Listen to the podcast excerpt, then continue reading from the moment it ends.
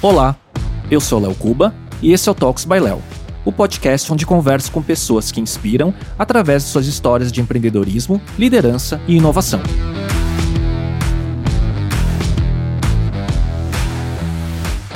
Neste episódio, eu conversei com João Pedro Mota, uma das maiores autoridades em marketing digital e growth hacking no Brasil. O João começou sua carreira ainda adolescente, criando diversos aplicativos para as primeiras redes sociais, depois empreendeu em alguns negócios conhecidos como a Play e a Curseria, e atualmente é um dos profissionais mais respeitados no mercado digital. Aproveite, pois nessa conversa o João deu diversas dicas práticas sobre growth através do seu repertório. Esse é o episódio 95 do Talks by Léo, no YouTube e no Spotify, direto do estúdio da Pod Factory em São Paulo. E hoje eu converso com uma das maiores autoridades em marketing digital e growth hacking no Brasil, e que nos primórdios das redes sociais ele já estava criando algumas das ferramentas que muitos de nós estávamos usando enquanto ele era adolescente ainda. E na prática, ele já era um growth hacker antes do próprio termo existir. Hoje eu converso com o João Pedro Mota, João, obrigado pela presença e por aceitar o convite. Pô, muito obrigado pelo convite. Vai ser um prazer. Tá sendo um prazer. João, cara, você tá há muito tempo, né, na, é, tra trabalhando e fuçando o marketing digital. Mas eu queria começar com uma atualidade. O que, que você tá vendo recente e que te chamou atenção nas redes sociais, nos algoritmos, as funcionalidades? O que, que tem de quente aí acontecendo? Putz, eu diria que a gente tá num num momento tão.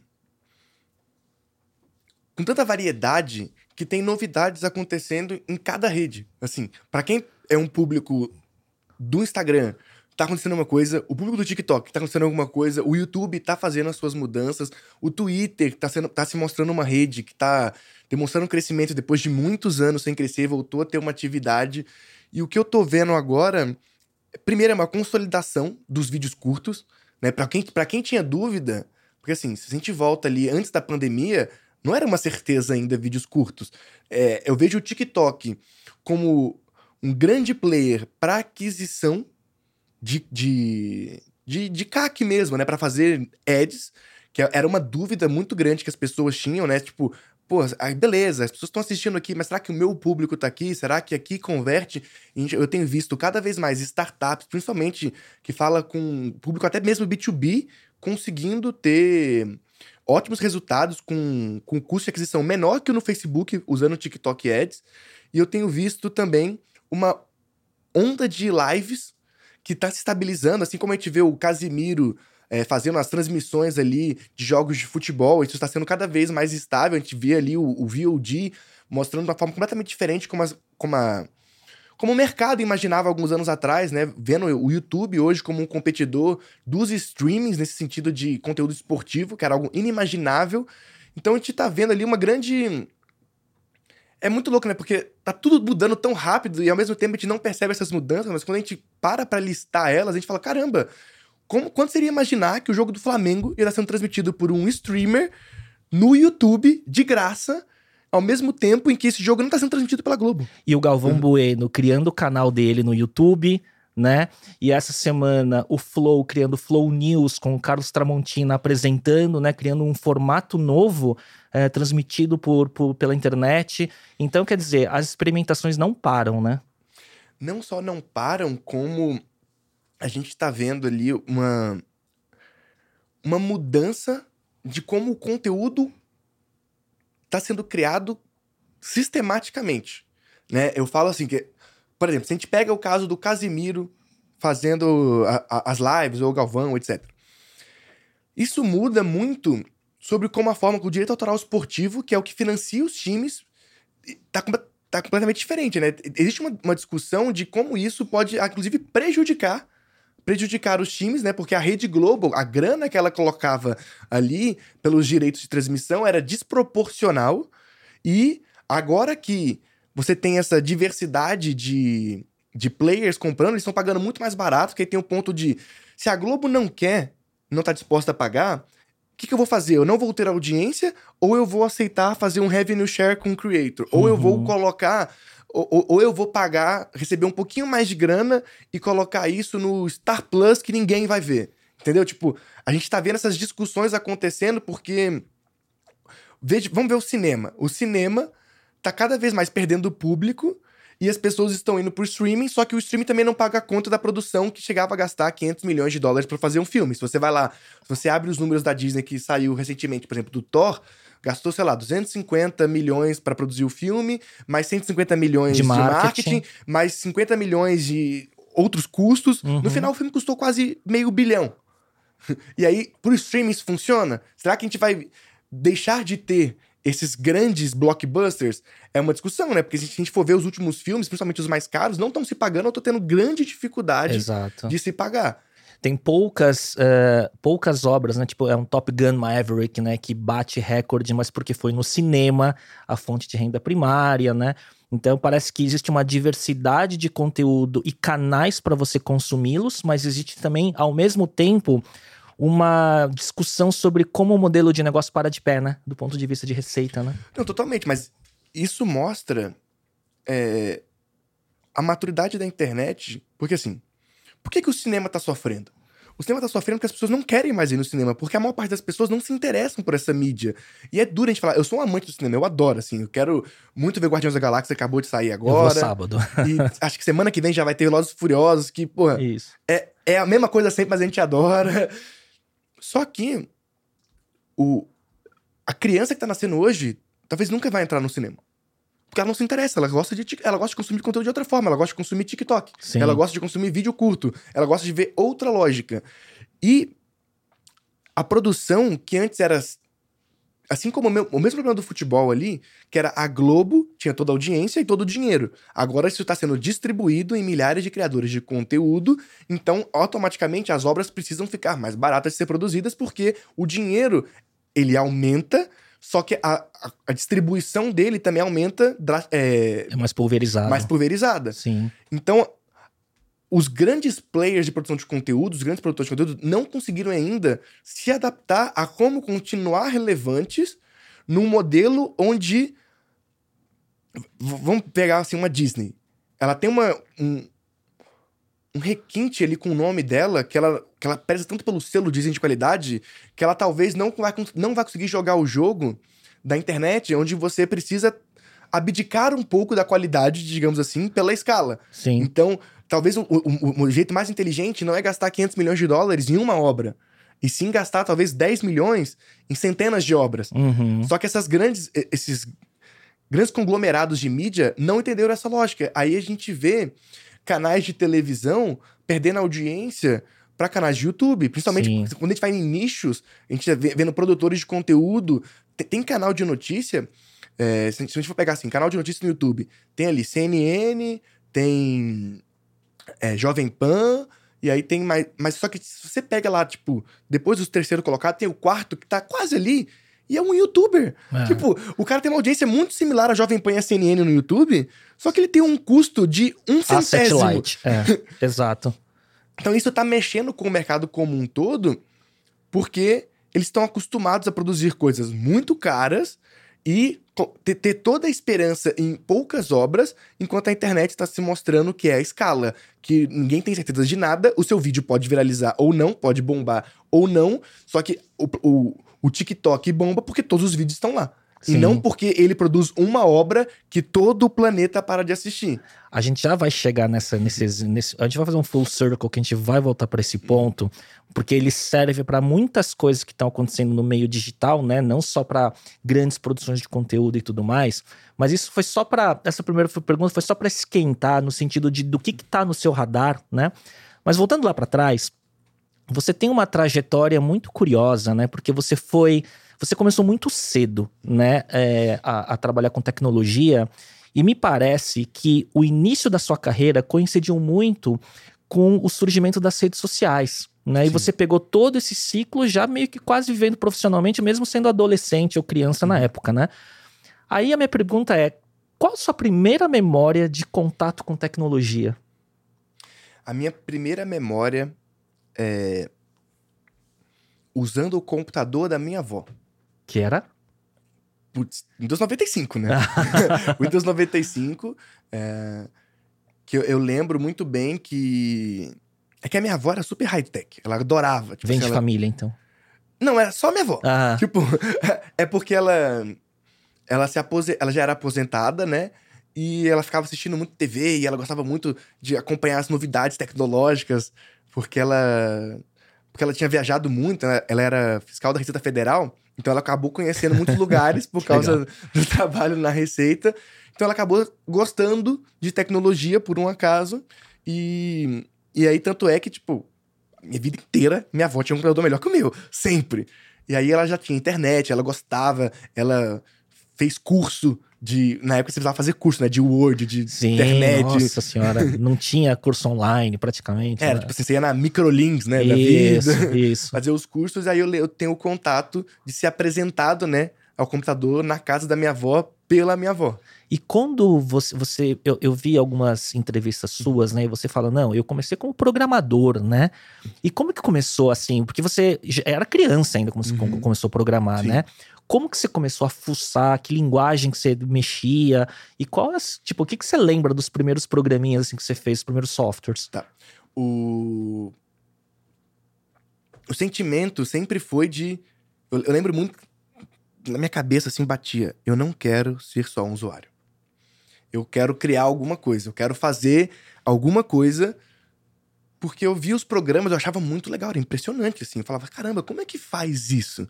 Eu lembro muito de, de abrir o site e falar, como que faz isso? Então, eu lembro que eu comecei, tipo, por causa da minha avó também, era outros tempos, né? Você lembra que a galera mandava PowerPoint por e-mail? Sim. Aí eu queria fazer os PowerPoints.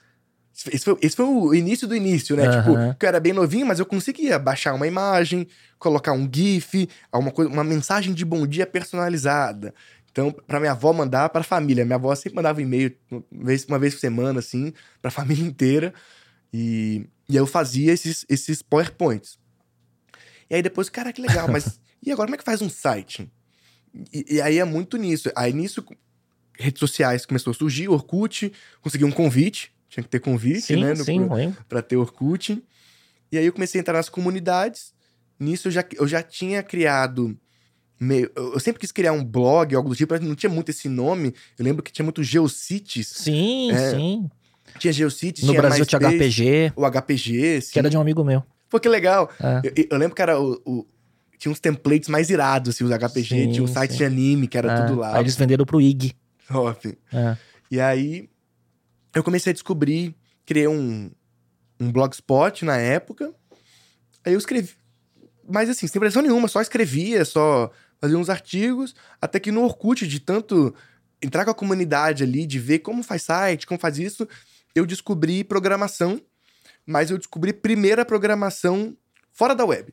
Uhum. né? A primeira coisa que eu programei foi em Delphi. Nossa senhora. Nossa. que era, aí eu.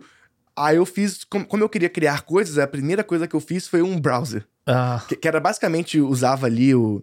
A, a engine do Internet Explorer era toscão, mas você podia personalizar. Eu fiz. sim. E aí foi a primeira coisa que eu fiz. Você fez quase que um skin de um uma, browser, skin de, uma então. skin de um browser. Aham. Mas pra mim era muito legal, que, porra, tava abrindo um. um abridor de Criou. sites. Criou. Que era um é. WebView na prática, né? Aham. tecnicamente falando, mas eu eu usei o Delphi para algumas coisas porque a gente tinha muito conceito de programas. A web não era tão popular assim. Você tinha lá o Orkut, Sim. você abriu o e-mail e acabou. Assim, É. Não tinha muito o que fazer. Não tinha tanta aplicação, era muito mais navegar por sites pra ver notícia, conteúdo, né? Exato. Então, a ideia de criar alguma coisa era muito mais criar um programa, né? um Uhum. software. E aí, eu- algum tempo depois, eu acabei descobrindo, por ter o blog também, é, que eu queria personalizar ele. Aí eu aprendi HTML, aí depois eu aprendi web, eu aprendi. Pô, aí depois a primeira linguagem que eu aprendi foi, foi PHP, aí dali foi para Python, e aí, e aí foi indo. Depois me apaixonei pelo, pelo iPhone, né? Sim. eu- que na época não, vendia direito no Brasil, então meu acesso ao iPhone foi através do, do iPod Touch né? Que aí você conseguia usar ali a, o iOS ali pelo, pelo iPod Touch. E aí eu comecei a programar para iPhone e aí vindo cada vez mais na programação. Mas sempre foi uma coisa atrás da outra. Assim, não, foi, não foi um caminho, pô, quero ser um programador. Foi, pô, quero fazer um programa. Como faz isso? Não sei. Agora, é verdade, você tem. Eu, quando eu fiz na abertura, eu falei que você, quando era criança, adolescente, já estava criando algumas aplicações que talvez muitos de nós já usamos. Você criou alguns toolbars lá atrás, não era? Para browser, Sim, né? criei. Algumas ferramentas, né? bastante. como, eu era, viralizaram também, né? como eu era muito ativo no, no Orkut, é, boa parte do- dos scripts que tinha de Orkut eram criados por mim ou pela galera que a gente se conhecia, que a gente se Na encontrava nas comunidade. comunidades, né? Aham. Então, desde aqueles scripts de scrap para todos, dava fazer um spam Nossa senhora. das pessoas, até mesmo coisas de fazer cor, de, de fazer a, a, a CIS, sabe? Aquelas imagens de, com, com texto, HTML para Orkut. Todo esse, esse tipo de ferramenta eu desenvolvia. Aí eu tinha um, o que chamava Orkut Tools também, que era uma toolbar bem, bem popular na época, assim, sei lá, 30 mil downloads, mas pra época, Sim. pô, tô falando, sei lá, 2008, sim, 2009. Seriam assim. 3 milhões hoje, talvez, né? Então, a gente fazia bastante isso do- dos GIFs no Orkut, e toda essa. eu- é que eu sempre gostei bastante de. de ter comunidade, aí eu via que as pessoas queriam fazer esse tipo de coisa e era difícil pra caramba, porque você tinha que aprender, tipo, BBC Sim. pra poder fazer lá a formatação e era muito complexo. Então, aí eu comecei a fazer, ah, vamos, se eu fizer algum JavaScript, o cara copia e cola no navegador e já converte o texto dele pro que ele quer. Beleza. Agora, como eu faço isso ficar mais fácil ainda? Eu vou fazer um toolbar, que aí o cara assim, instala um addon no Mozilla ou no Internet Explorer e ele com um clique ele sempre consegue fazer isso. Aham. E a gente foi criando várias dessas ferramentas pra, pra comunidade ali do Orkut, que a galera era muito ativa em querer fazer esse tipo de coisa, né? Não, e era interessante, né? Porque comunidade no Orkut era basicamente. Ele era.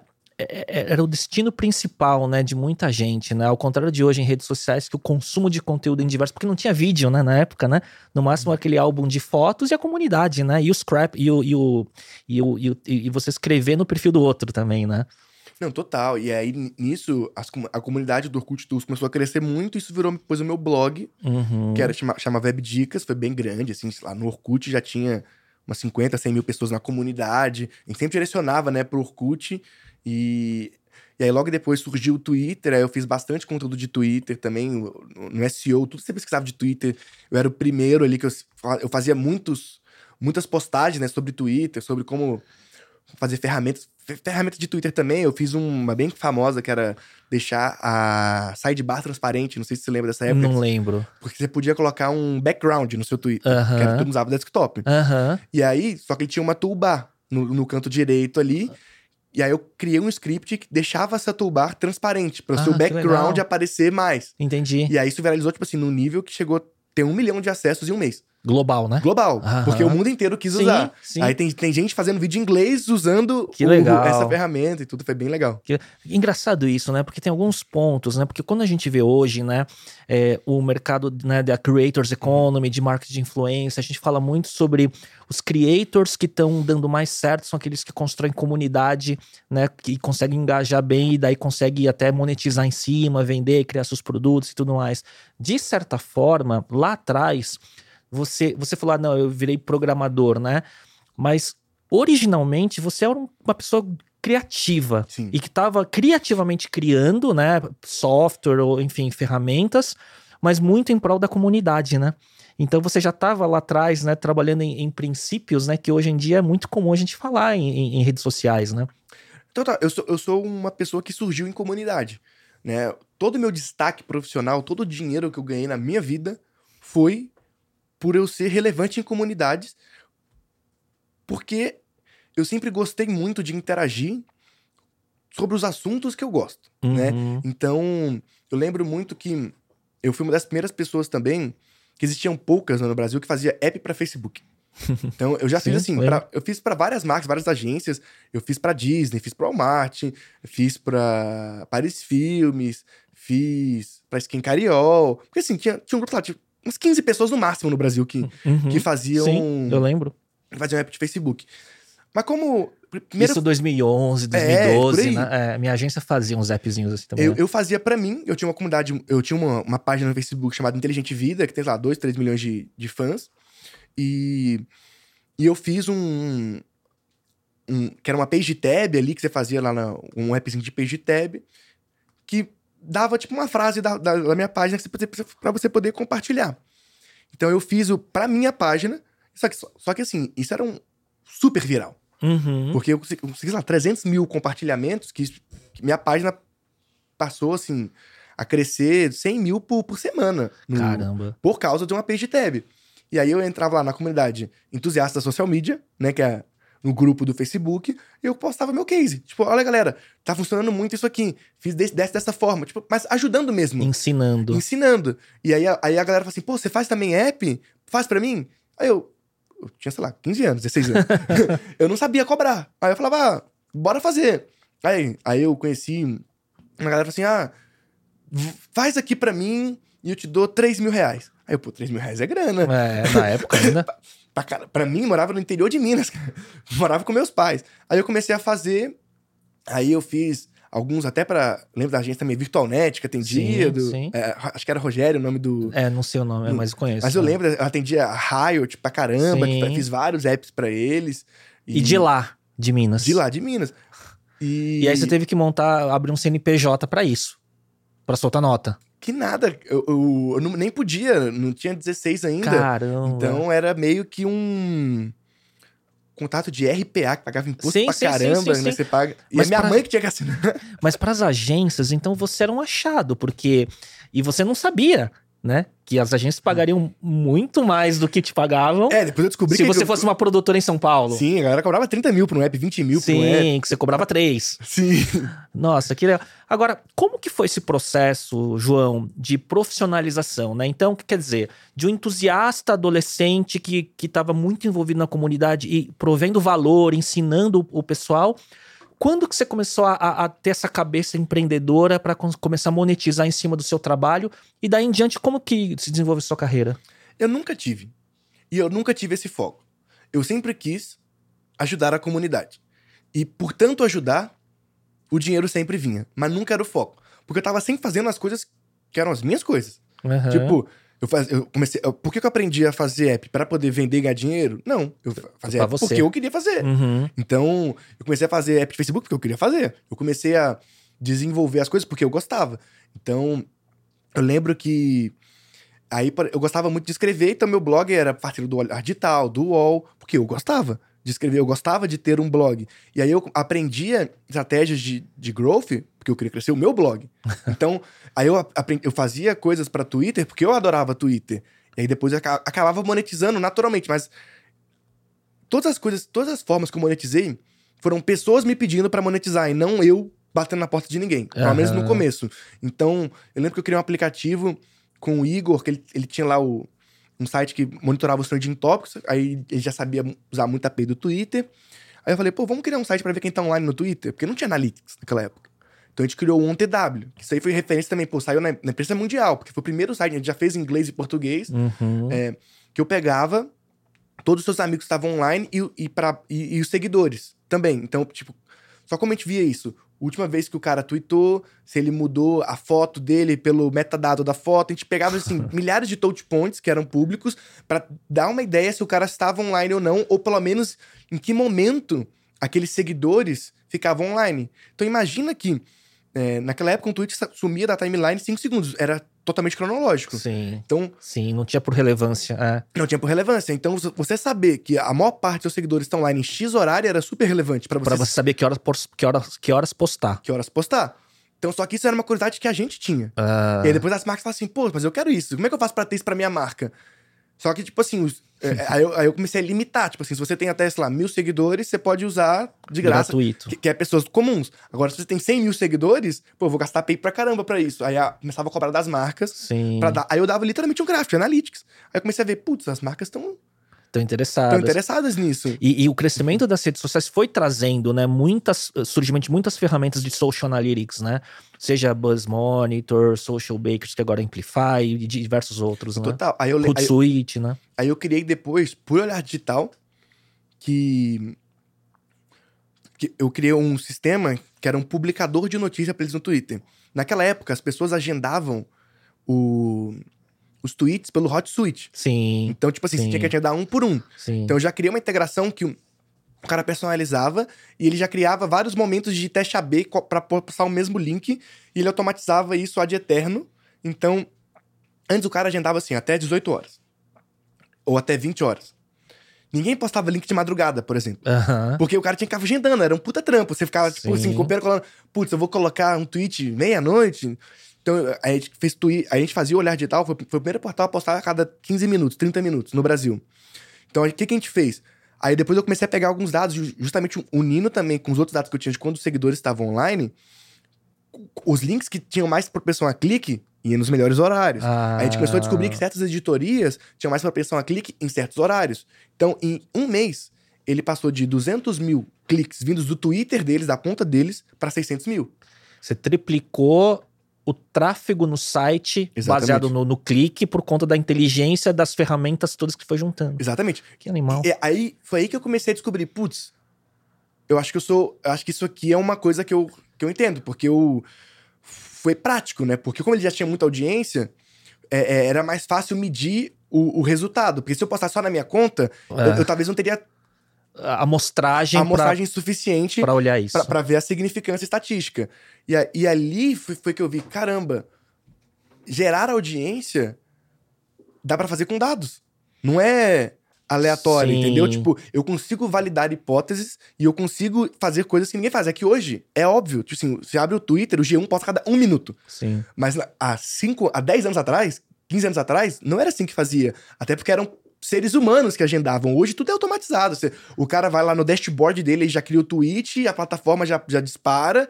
Antes era o jornalista escrevia, tinha um social media, um cara de social media que ia pegando todos os links do site, ia colocando uma planilha, e aí depois, pra fazer analytics disso, os caras colocavam um bit.ly, abriam uma planilha pra poder medir, clica. Sim. Só de ter algo que centralizava isso e dava uma visão, separando por categoria, por tema, e aí eu vi, pô, se eu tenho mais, mais inputs, quanto mais inputs, mais é, ideias eu tenho pra poder traçar hipóteses, né? Pra poder traçar.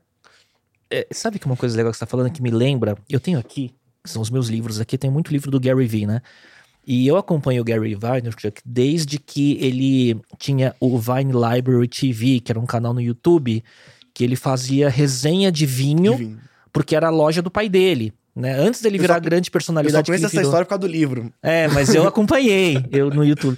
E ele já era naquela época, é, o case dele, ele, ele ficou famoso, ele começou a ter proeminência, por quê?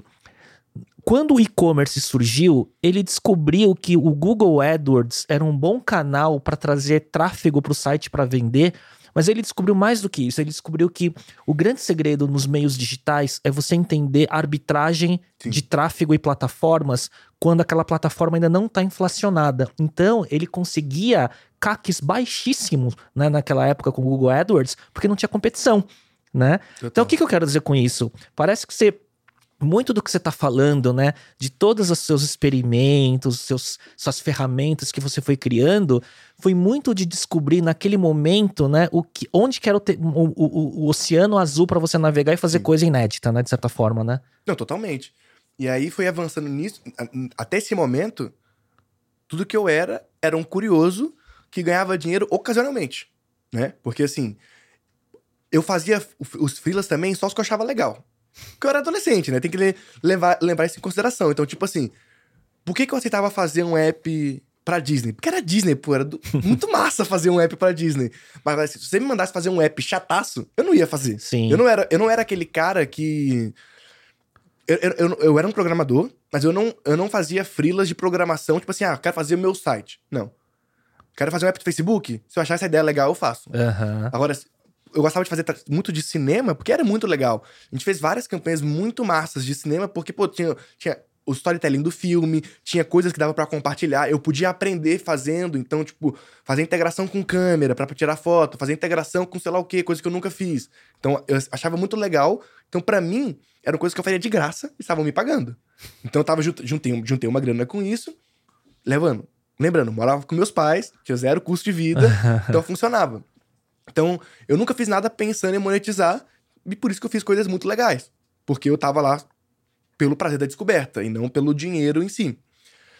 Aí nisso eu venho pra São Paulo, Campus Party. Tipo, em algum, em algum desse momento eu conheci Campus Party.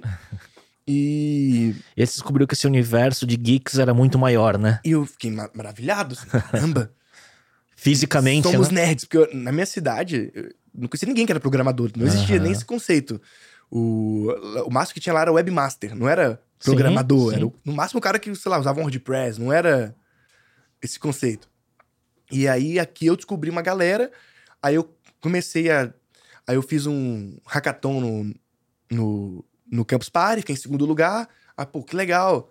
Eu- aí, eu comecei, aí eu comecei a conhecer uma galera de startup, comecei a conhecer uma galera de agência aqui também, que eu não conhecia. Conheci um- alguns jornalistas, aí eu conheci a Rosana Herman, Uhum. e a Rosana Herman meio que me adotou como um filho, digamos assim. Foi muito legal, que ela me apresentou pra várias pessoas em São Paulo.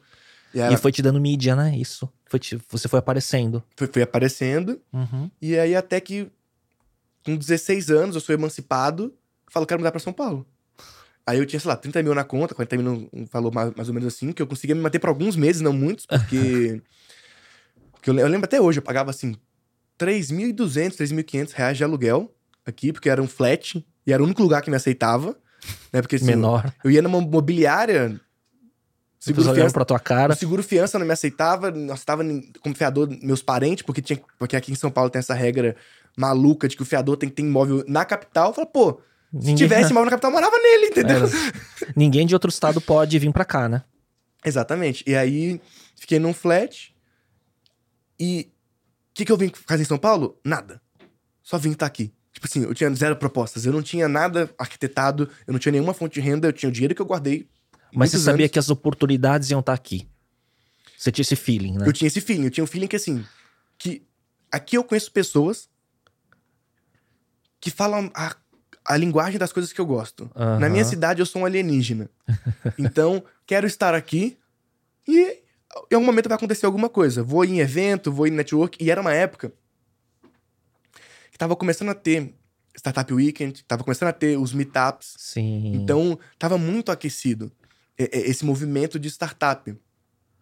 E aí eu lembro que eu fiquei, Uma cara, década atrás, né? uma década atrás. Isso, É. isso foi em 2012. É, exatamente. Uma década atrás. E aí, eu, sei lá, fiquei uns seis meses sem ganhar um centavo. E o dinheiro acabando. Queimando o, o, o seu. A minhas, as minhas economias. aí depois começou a pintar um freela e tal. Aí tinha pouco dinheiro, quase acabou tudo. E aí eu conheci. Eu era muito. Eu, eu gostava muito da galera da, da Fundação Estudar, era muito próximo. Sim. do- sim. tinha vários amigos lá que, que também estavam na fundação. Eles, eles me apresentaram, né, pra, pra fundação. Só gente brilhante. Que, né? que é- aí, foi, aí foi nesse momento que quem andava muito era eu, o Anderson Ferminiano, que, que fez a Voxus depois, o Pedro Franschini e o Henrique do Bugras. Aí essa era a nossa, nossa, nossa turma. e a gente começou a, Todos founders, né? a ter ideias, assim, de fazer coisas.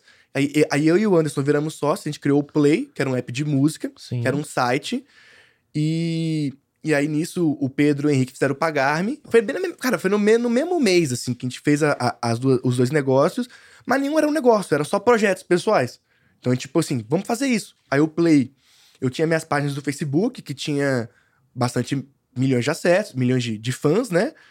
Porque eu gostava, sempre gostei de fazer conteúdo, então eu sempre fazia conteúdo no tempo livre. Você era o growth hacker dessa, dessa, dessa turma, né? Sim, Porque você era o cara que mais tinha fuçado, né? E, e testado coisa. exatamente. Eu, eu era o cara que sabia trazer audiência, programava também, mas era, era um plus pra programar, mas eu conseguia trazer audiência. Então a gente criou o site, eu lembro que, que o Play deu, sei lá, 40 mil usuários únicos no. registrados mesmo, né? De login e tudo.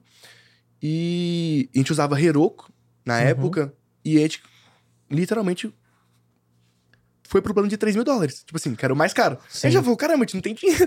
A gente é.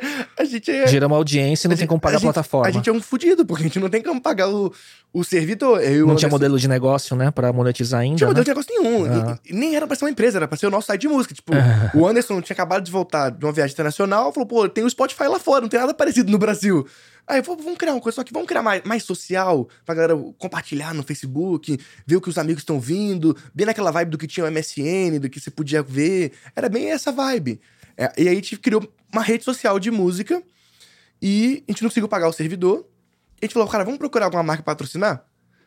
Porque, porque se a gente, com 30 mil acessos, co- como a gente era um, um, um site que tinha login, que tinha. Nada era queixado. Né? Porque Uhum. tudo era requisição no banco de dados, Uhum. então era muito caro o servidor. Era 30 mil acessos pra um blog, Sim. o cara ia gastar 5 dólares. Sim, pré, isso pré-nuvem, AWS. pré- AWS, eu tive, uma das empresas que eu tive no passado era uma empresa de colocation de servidor em data center, para depois A gente já chegou a fazer... É, fazer share disso para vender, né? E ganhava dinheiro em cima dessa arbitragem de ter uma máquina dentro de uma estrutura lá, né? E 30 mil acessos, apesar de ser bastante gente registrada, como page view era pouco pro Google AdSense pagar a conta do servidor. Entendeu? O Google, o Google AdSense pagava muito mal naquela época. E, e aí a gente, foi, assim, a gente começou a marcar 50 reuniões. A gente foi no LinkedIn. Eu já conhecia um pouco o modelo de agência, porque eu fazia app pra agência. Sim. Então eu falei assim: eu sei que essas marcas têm um- uma entidade chamada agência que cuidam deles. E a gente pode procurar alguma marca. E aí eu fa- falei que todos que eu conhecia foi no LinkedIn. Aí eu. Nisso eu, eu peguei, sei lá, o anuário do meio mensagem, arrumei de alguma forma pra poder pegar o organograma das agências, pra poder. Cara, eu vou entrar em contato com todo mundo, eu vou descobrir quem cuida de todas as marcas. E vou, e vou, e vou vender é, publicidade ou, ou patrocínio É. para fund o projeto. Exatamente. Aham. E a gente marcou, eu lembro muito bem, a gente marcou 50 reuniões em uma semana. E a gente, pô, pegava metrô, trem pra ir nas reuniões. E foi tipo 50 não, velho. 50 não. Porque Ah, o clássico, o clássico, né? O clássico problema do, do, do, do empreendedor batendo a porta, né? E, e que depois dá certo de alguma forma, né? Mas é, é muito louco, porque a galera ficava meio assustada. Pô, mas são vocês que fazem o site? A gente tinha muito cara de novinho. Eu tinha, eu tinha 17 anos e o Anderson tinha 18. Então, tipo, vinha uns moleque. Sim. A galera ficava meio assim, mas pô, esse site aí, o que que é isso? Até que a gente conseguiu, de alguma forma, falar que na época com o Vasco, que ele era o, o CEO, o CMO da, Pep, da PepsiCo no Brasil, ele adorou a ideia. Ele falou assim, cara, por algum motivo. É, Era bem na época que a- Pepsi tinha decidido globalmente que ia investir em música. Aham. Então, O timing, né? foi o timing. Eu falei assim, cara, gostei. Aí eu falei, mas a gente já falou com vocês, vocês disseram não. Eu falei, qual o map? Eu lembro até hoje, foi o map que disse não. Falou, não, vamos chamar o map aqui, vamos fazer. Vamos fazer isso aqui acontecer, porque faz sentido. Que era a agência da PepsiCo, né? Que- na- na época. É, 2010 a 2013, só, só um parênteses, Uhum. eu atendi, a minha agência atendia a Almap e a gente tinha um braço de produção digital. Alguns projetos da Almap digitais que ganharam leão em Cannes, em Cyber, que são os projetos digitais inovadores, fomos nós que produzimos. Então a gente fez para Volkswagen, fez para Getty Images e tal, mas eu lembro que a Pepsi na época era conta da Almap. Sim. Era essa época aí. É- Era atendido para o map e para uma outra agência que fazia, acho que o a televisão, algo do tipo. Tinha, Aham. tinha duas agências. Aí a a gente fechou um contrato que na época era. Não foi por audiência. Foi por proximidade do, do, do, do projeto com Com, a. a- com o território que eles estavam entrando de que música. eles estavam entrando. Aham. E aí eles pagaram, sei lá, acho que foi 20 mil por mês. Era tipo assim, pra gente era dinheiro pra caramba, porque não valia pela audiência que a gente tinha. Sim. Porque a gente tinha lá, apoio Pepsi no site Era tudo. muito mais o patrocínio do que pagar pela audiência. É, tipo assim, os banners nem eram clicáveis. Ah, Tipo, é- era, era literalmente patrocínio mesmo. É. Eles estavam patrocinando. E aí, com isso, a gente já conseguiu pagar o servidor, a gente já conseguiu contratar mais um programador pra ajudar. E aí, e aí, aí, aí, nesse meio tempo, o Pagar-me tomou mais, mais corpo. E aí o. aí aí os meninos começaram a falar com fundos. A gente conhecia muito o Gabriel Benarros, que é o fundador da Ingresse, que ele tinha acabado de captar também. Ele começou a apresentar a gente para alguns fundos. E aí teve um fundo que investiu, que chamava Grid, que investiu tanto em mim quanto no Pagar-me. Teve dois investidores do Pagar-me. Teve a Arpex, que é a percussora da, da Estônia, antes da Estônia existia, tinha Arpex Capital, investiu no Pagar-me, Arpex e- e Grid, Grid investiu no Play, e aí virou uma empresa. Mas, tipo assim, virou uma empresa. Assim como o Pagar-me, ninguém. Lembro muito bem que a gente tava só querendo fazer coisas. A gente queria fazer projetos, a gente não via e todas essas coisas como empresas. Por como ser- uma startup que queria criar escala e ter um exit lá na frente, né? Assim, quando a gente começou. À medida que a gente foi criando os projetos, a gente começou a entrar mais nesse mundo e descobrir essa possibilidade. E, e ficou mais clara essa possibilidade. Mas se não fosse isso, a gente faria da mesma forma, entendeu? Uhum. Tipo, a gente queria fazer startup? Queria, a gente já sabia desse conceito, mas a gente nunca imaginou que aquele projeto Sim. se tornaria startup, entendeu? Um projeto que começou por curiosidade, como quase tudo que você fez. Exatamente. Né? E, e aí, por exemplo, o Pedro, porque, de onde eu conheci o Pedro? Porque a gente saiu na Veja em 2000 e... Sei lá, 2000 e... 2000 e alguma coisa, a gente saiu na Veja junto porque a gente era programador e nós dois saímos na Veja. E a gente já se conhecia. Aí daí veio o contato. Então, era a comunidade mesmo, porque todo mundo era muito próximo. Quem fazia as mesmas coisas na internet queria conversar porque ninguém conhecia na vida real outras pessoas que faziam coisas parecidas. E uma coisa interessante e que eu vivi uma geração de uh, algumas gerações anteriores à sua que começou a internet, né? Quando eu tava, eu fiz engenharia na Poli e, por exemplo, o Romero, que fundou o Buscapé, ele tava lá naquela época. Então, existem esses núcleos, né, que acabam se juntando por afinidade e que daí começam a surgir negócios porque os interesses são comuns. Para quem não sabe ou quem não, não, não tá ligando o nome à pessoa, você tá falando do Pedro e do Henrique, que hoje são os founders da Brex. Exatamente. Né? Uhum. É um big unicórnio lá no, no, no, no Vale, né? E, e todo mundo que tava naquela época é, é, muito louco você pensar isso, né? Porque você conseguia acessar qualquer pessoa por e-mail. Uhum. Assim como eu falo que eu consegui, eu consegui marcar 50 reuniões. Hoje é muito mais difícil fazer isso. Beleza, eu não fechei nenhuma, mas eu consegui falar Sim, com pessoas, você teve acesso. diretores, e tipo, sem nenhum que indica. Foi, achei seu e-mail no LinkedIn, estou te mandando e-mail, vamos marcar um café. Assim como a gente conseguiu falar com pessoas tipo Jorge Paulo Lema, assim. Gente, literalmente, era uma, era uma época que você conseguia porque como tu, tudo na internet era meio novo, qualquer pessoa que tinha uma ideia, todo mundo estava disposto a ouvir. Agen as agências estavam dispostas a ouvir, e depois, muitas dessas, dessas pessoas que quiseram não, acabaram entrando depois. A gente acabou fechando contratos com eles depois, porque a gente cresceu também o site, né? Tanto é que quando a gente encerrou o contrato com a Pepsi, é, a gente entregou na, naquele ano, tipo assim, 50 milhões de visitas únicas. Então, tipo, uhum. tipo, o site cresceu de 30 mil para 50 milhões, a gente cresceu bastante. A gente era primeiro ranqueado no Google em diversos artistas, diversas músicas, a gente cresceu bastante com SEO, a gente acabou dominando. Aí você falou muito sobre pegar o território azul, o mar azul, o oceano azul. E como que o Play cresceu muito? Era uma época maravilhosa para growth que todo mundo hoje sonharia em viver isso, que era o Facebook te permitia mandar notificação para as pessoas, para invite, invite pelo Facebook. Assim como o Candy Crush mandava invite, a gente mandava invite pelo Facebook. Então, meu usuário se cadastrava, então falava assim, convite seus amigos. Cara dava um clique, ele disparava uma notificação pra galera no Facebook, cara, era maravilhoso. Então, nisso, a nossa índice de viralidade era muito alto, era um. Então, cada usuário registrado trazia mais um, isso era absurdo. Hoje isso é inimaginável. Sim. Hoje é tipo, você ter CAC. Tanto é que a gente nunca investiu em ads. O Play foi 100% SEO e estratégias de, de growth dentro do Facebook, de viralização, de convite. Eu conseguia criar um fluxo de UX em que o meu usuário chegava a convidar 400 amigos na média, porque ele fazia isso naturalmente, sem ser uma forçação e sem ser black também. Era literalmente um fluxo onde o cara naturalmente se sentia confortável e queria ter interação com outras pessoas e ia convidando as pessoas sem perceber, porque a tecnologia também permitia que isso fizesse sem, sem fricção. E esses invites que eram mandados através dos usuários notificando, provavelmente tinha uma taxa de conversão alta, porque a ferra o, o teu app, o teu serviço era relevante e interessante. Exatamente. E também tinha pouca gente no Brasil que programava para app, para Facebook, coisas do tipo. Então, a, quase não tinha competição. A competição real que tinha era basicamente com jogos, Farmville, com, com Candy Crush. Não era comum. Primeiro, quase não tinha e-commerce no Brasil. Então, a galera foi começar a desenvolver para Facebook, coisas do tipo. Porque pensa assim, neste momento, se não me falha a memória, eu tinha como fazer app para Facebook, mas eu não tinha Facebook Ads ainda. Acho que era pré-Facebook Ads. Exato, e que era tudo uhum. muito orgânico no Facebook ainda, né?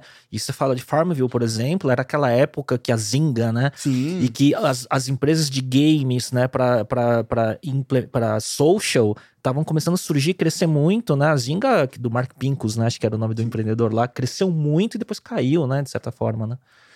Não, totalmente. E, e aí eu... E aí eu... E aí foi me linkando, eu fui saindo de programação, indo mais para marketing. Porque eu vi na prática como conteúdo traz usuário. Porque a minha métrica era usuário registrado. Eu quero ter o login, eu quero ter download no app, eu quero ser primeiro da App Store. Esse é o meu objetivo. Uhum. Só que, como eu faço as pessoas conhecerem o meu site, como eu conhecerem meu. Aí eu descobri que, tipo assim, se eu crio um blog, eu consigo literalmente. É que era outros tempos, né? Facebook, compartilhamento. Eu conseguia. Ser... A gente começou a criar um blog meio tipo assim: será que vai funcionar? Hoje é óbvio, empresas criam blogs. naquela época, uma empresa criar um blog era algo meio novo. Sim. Algum- Algumas pessoas lá fora faziam, mas não era tão comum aqui. Aí eu lembro que a gente foi se unindo com o creator ali, tipo, pegando esse universo, o que, que meu público gosta. Eu já era música, então era mais fácil, né? Era mais fácil pensar conteúdo em música Sim, do que entretenimento, né? entretenimento. A gente descobriu uma vez que, cara, teve uma notícia que eu lembro até hoje, que era que alguém criou um vídeo de Eduardo e Mônica, uma desenhado, tipo um Drama Life de, de Ah, Eduardo e Mônica. É. E a gente postou, foi uma das primeiras pessoas a postar, e aí viralizou no nosso site. Deu, tipo, um milhão de page views. Essa, Só esse artigo. só esse artigo. E aí disso, tinha lá, e a gente linkava lá com a playlist. Escute aqui as playlists de Legião Urbana e tudo, baixa o app e tudo. Então virou seu canal de aquisição também. virou, meu canal de Com aquisição. inbound, né? P- pelo social, né? Sim. P- Embalde pelo social. Então você publicava no blog e compartilhava no social. Exatamente. Aham. Só, só que dentro do blog, aí eu criei toda aquela. Era uma lógica também muito de embed. Você lembra que todo site tinha embed? Assim que Sim. você colocava o embed do Facebook. Então a gente começou a criar vários embeds também de, de playlist de música que vários portais começaram a usar. Tipo assim, sempre falava de um artista, usava meu embed. Então a gente criou esse embed. Aí depois eu descobri que existia um universo inteiro de fansites. Uhum. Que é, tipo assim, tinha um site chamado. É, sei lá, Luan Santana Fans, que tinha 200 mil page views por mês, únicas. 200 mil unique visitors por mês. Caramba! Como assim? Aí, tinha- eu lembro lá, Lovatics BR. O fã clube da, da, da Demi Lovato no Twitter tinha 100 mil seguidores. E esses caras tinham, tipo assim, 200 mil, 300 mil visitas por mês no site. E falei, cara, Tem algo aqui. tem algo aqui. Aí eu fui entrar em contato com, os- com a galera, eram os adolescentes. Era uma galera de 16 anos, era fãs Que também. criaram comunidades enormes, né? E aí eu comecei a. fa- Ah, eu, eu até falo que eu nunca investi em ads, é mentira. Eu nunca investi em Facebook Ads no, na época do Play. Mas a gente, a gente, a gente patrocinou todos os fansites que tinha no Brasil. Todos. Todo. Uhum. Então eles, aí eles começaram a usar nosso embed em tudo. Então todas as vezes que eles citavam todos os artigos deles, dava play na música através da gente. E aí nisso a gente, a gente fez uma máquina de aquisição, uma máquina absurda. E aí eu, e aí eu fui percebendo essas lacunas de conteúdo, que, assim, que eram coisas não óbvias, como eu vou trazer audiência, e dessa audiência, como eu vou converter isso no meu funil de aquisição, de, de, de download, de retenção, que a gente se preocupava muito. Assim, nossa taxa de. no- Nosso tempo médio no Google Analytics do site era tipo 18 minutos. Era- naquela época ainda era coisa pra caramba. Nosso app, a gente era muito drivado pelo pelo tempo de uso, porque eu sou um app, eu quero que a pessoa tenha mais retenção, que a pessoa fique mais tempo, porque eu sabia que quanto mais tempo você ficava usando, maior a sua probabilidade de convidar um amigo e uma Sim, probabilidade de, eu ganhar, de eu ganhar mais usuários. Uhum. Então, nisso a gente se especializou muito em duas coisas que eram novidade na época, que era UX Sim. e conteúdo. Né? Foi ali que a gente. Porque assim, se meu app é ruim, ninguém compartilha.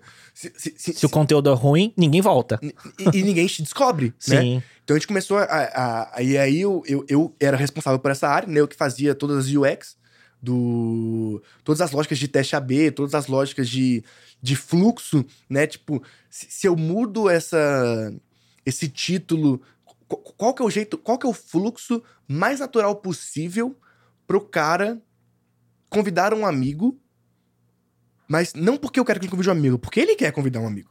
Como eu desenho o uso do meu aplicativo para que o meu usuário passe o, mai- o maior tempo possível e convide o maior número de pessoas possíveis.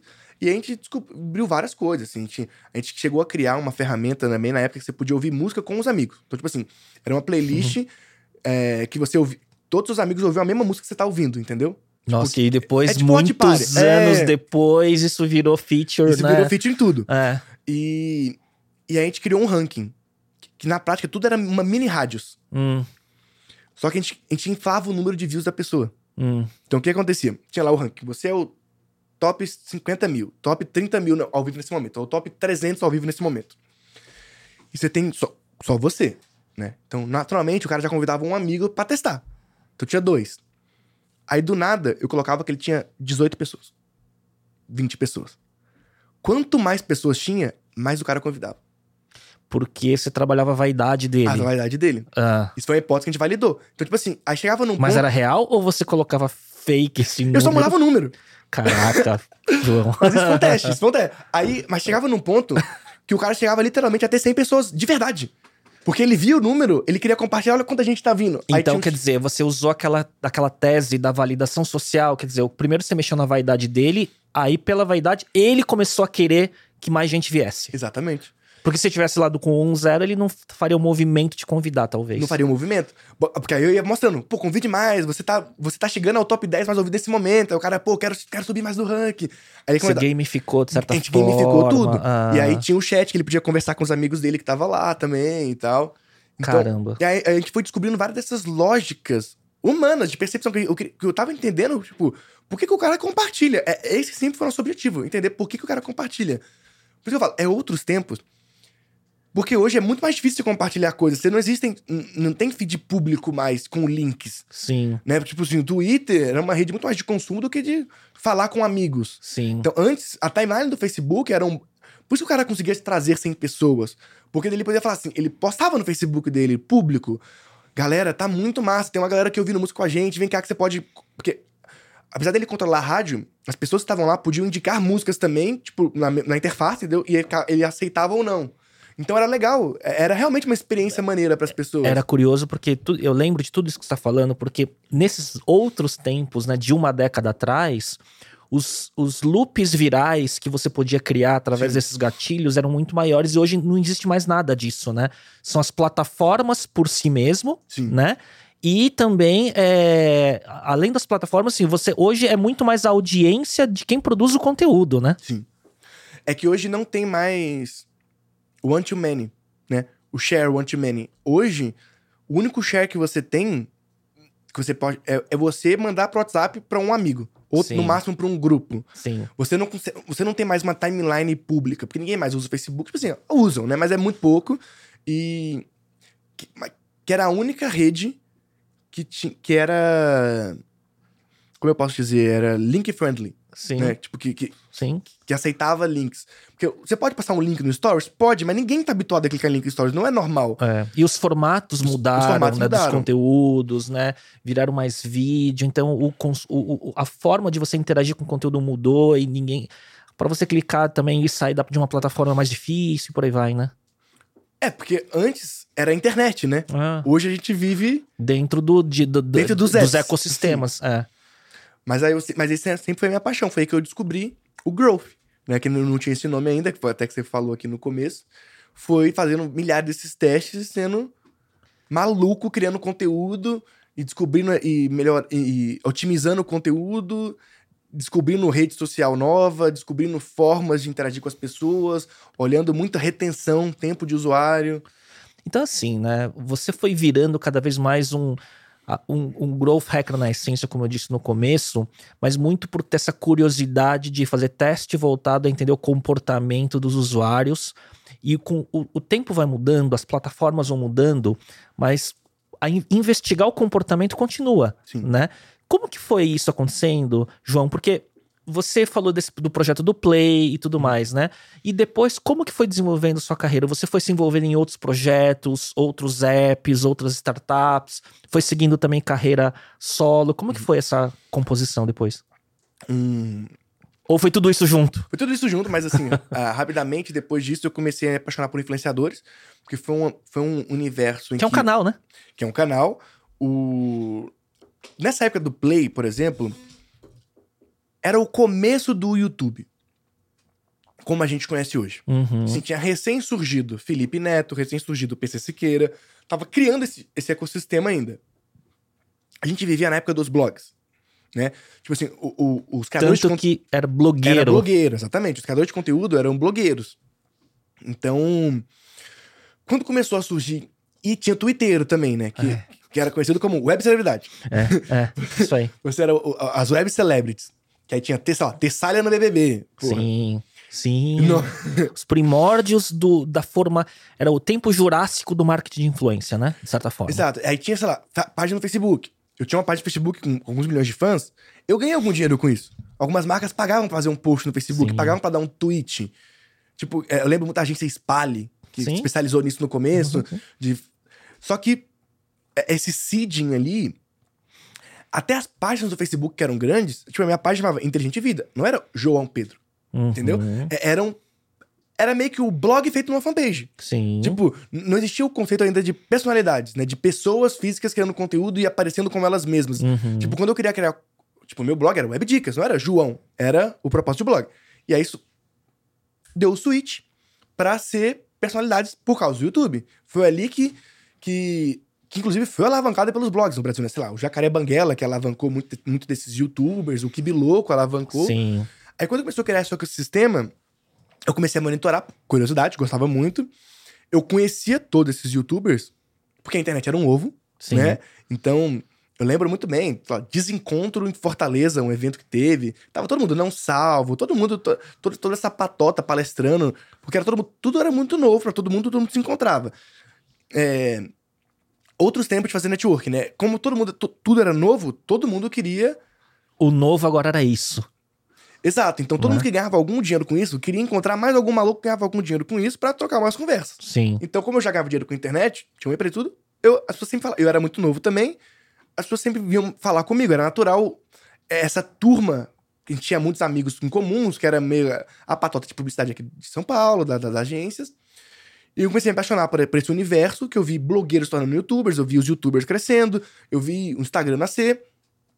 Aí eu comecei, é, ainda tava no Play, a meio que pivotar o- Play, porque assim, o Play- pivot, o Play breakivou, ganhava dinheiro, mas a gente estava limitado à publicidade, eu sabia que, que é, o negócio não era tão escalável. A única forma de eu escalar, de verdade, seria cobrando assinatura, só que isso inviabilizaria, né? Porque o Brasil, o direito autoral era muito caro e o Spotify Outro momento, né? O-. Outro, outro momento, a assinatura era inviável e o Spotify só, tomando prejuízo. Então, o, o- VC brasileiro não conseguiria suportar é, Esse plano, né? esse plano. Queimando dinheiro, né? Porque a gente tinha alguns competidores e a gente viu todos eles quebrarem, entendeu? Que eu lembro que.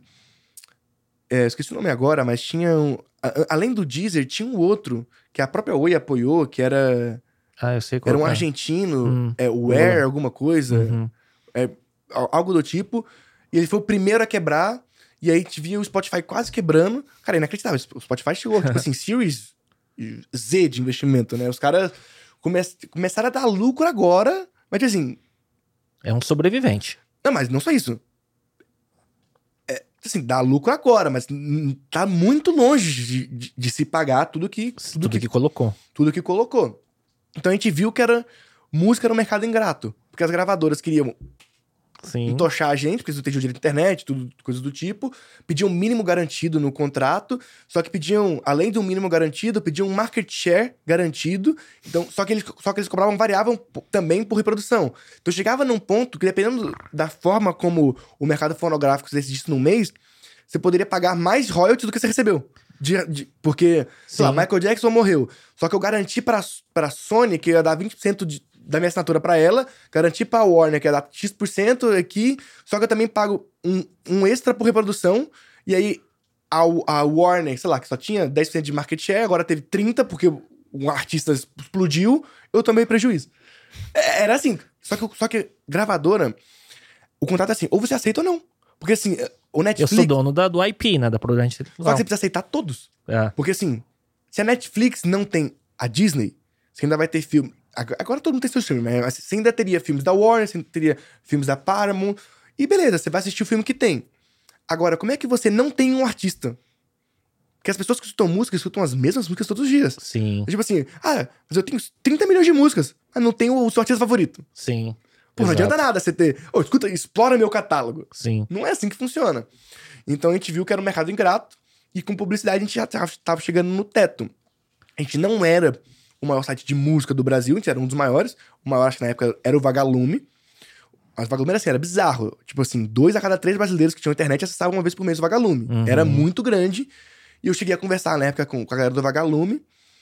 E eu vi que, tipo assim, que eles que eram o maior do maior do maior, faturava, tipo assim, um pouco mais que a gente. Eu falei, caramba, Não era proporcionalmente maior em faturamento. não era proporcionalmente maior faturamento. Assim, é, publicidade é ingrato. Não, eu, eu não consigo vender meu inventário inteiro. Tipo, você tem inventário disponível, eu não consigo vender. E meu, meu faturamento, na melhor das hipóteses, eu vou faturar 10 milhões no ano. Então, tipo, não, não faz sentido. Da- Dava break-even, chegou a distribuir, tipo, e tudo, mas não, não teria muito Não escala. vai passar disso. Não vai passar disso. E aí eu comecei a ir no mercado de influenciadores, nisso o Anderson. Nesse meio tempo, ele sempre estudar fora, né? Ele, ele passou em Babson, porque ele é um ano mais velho.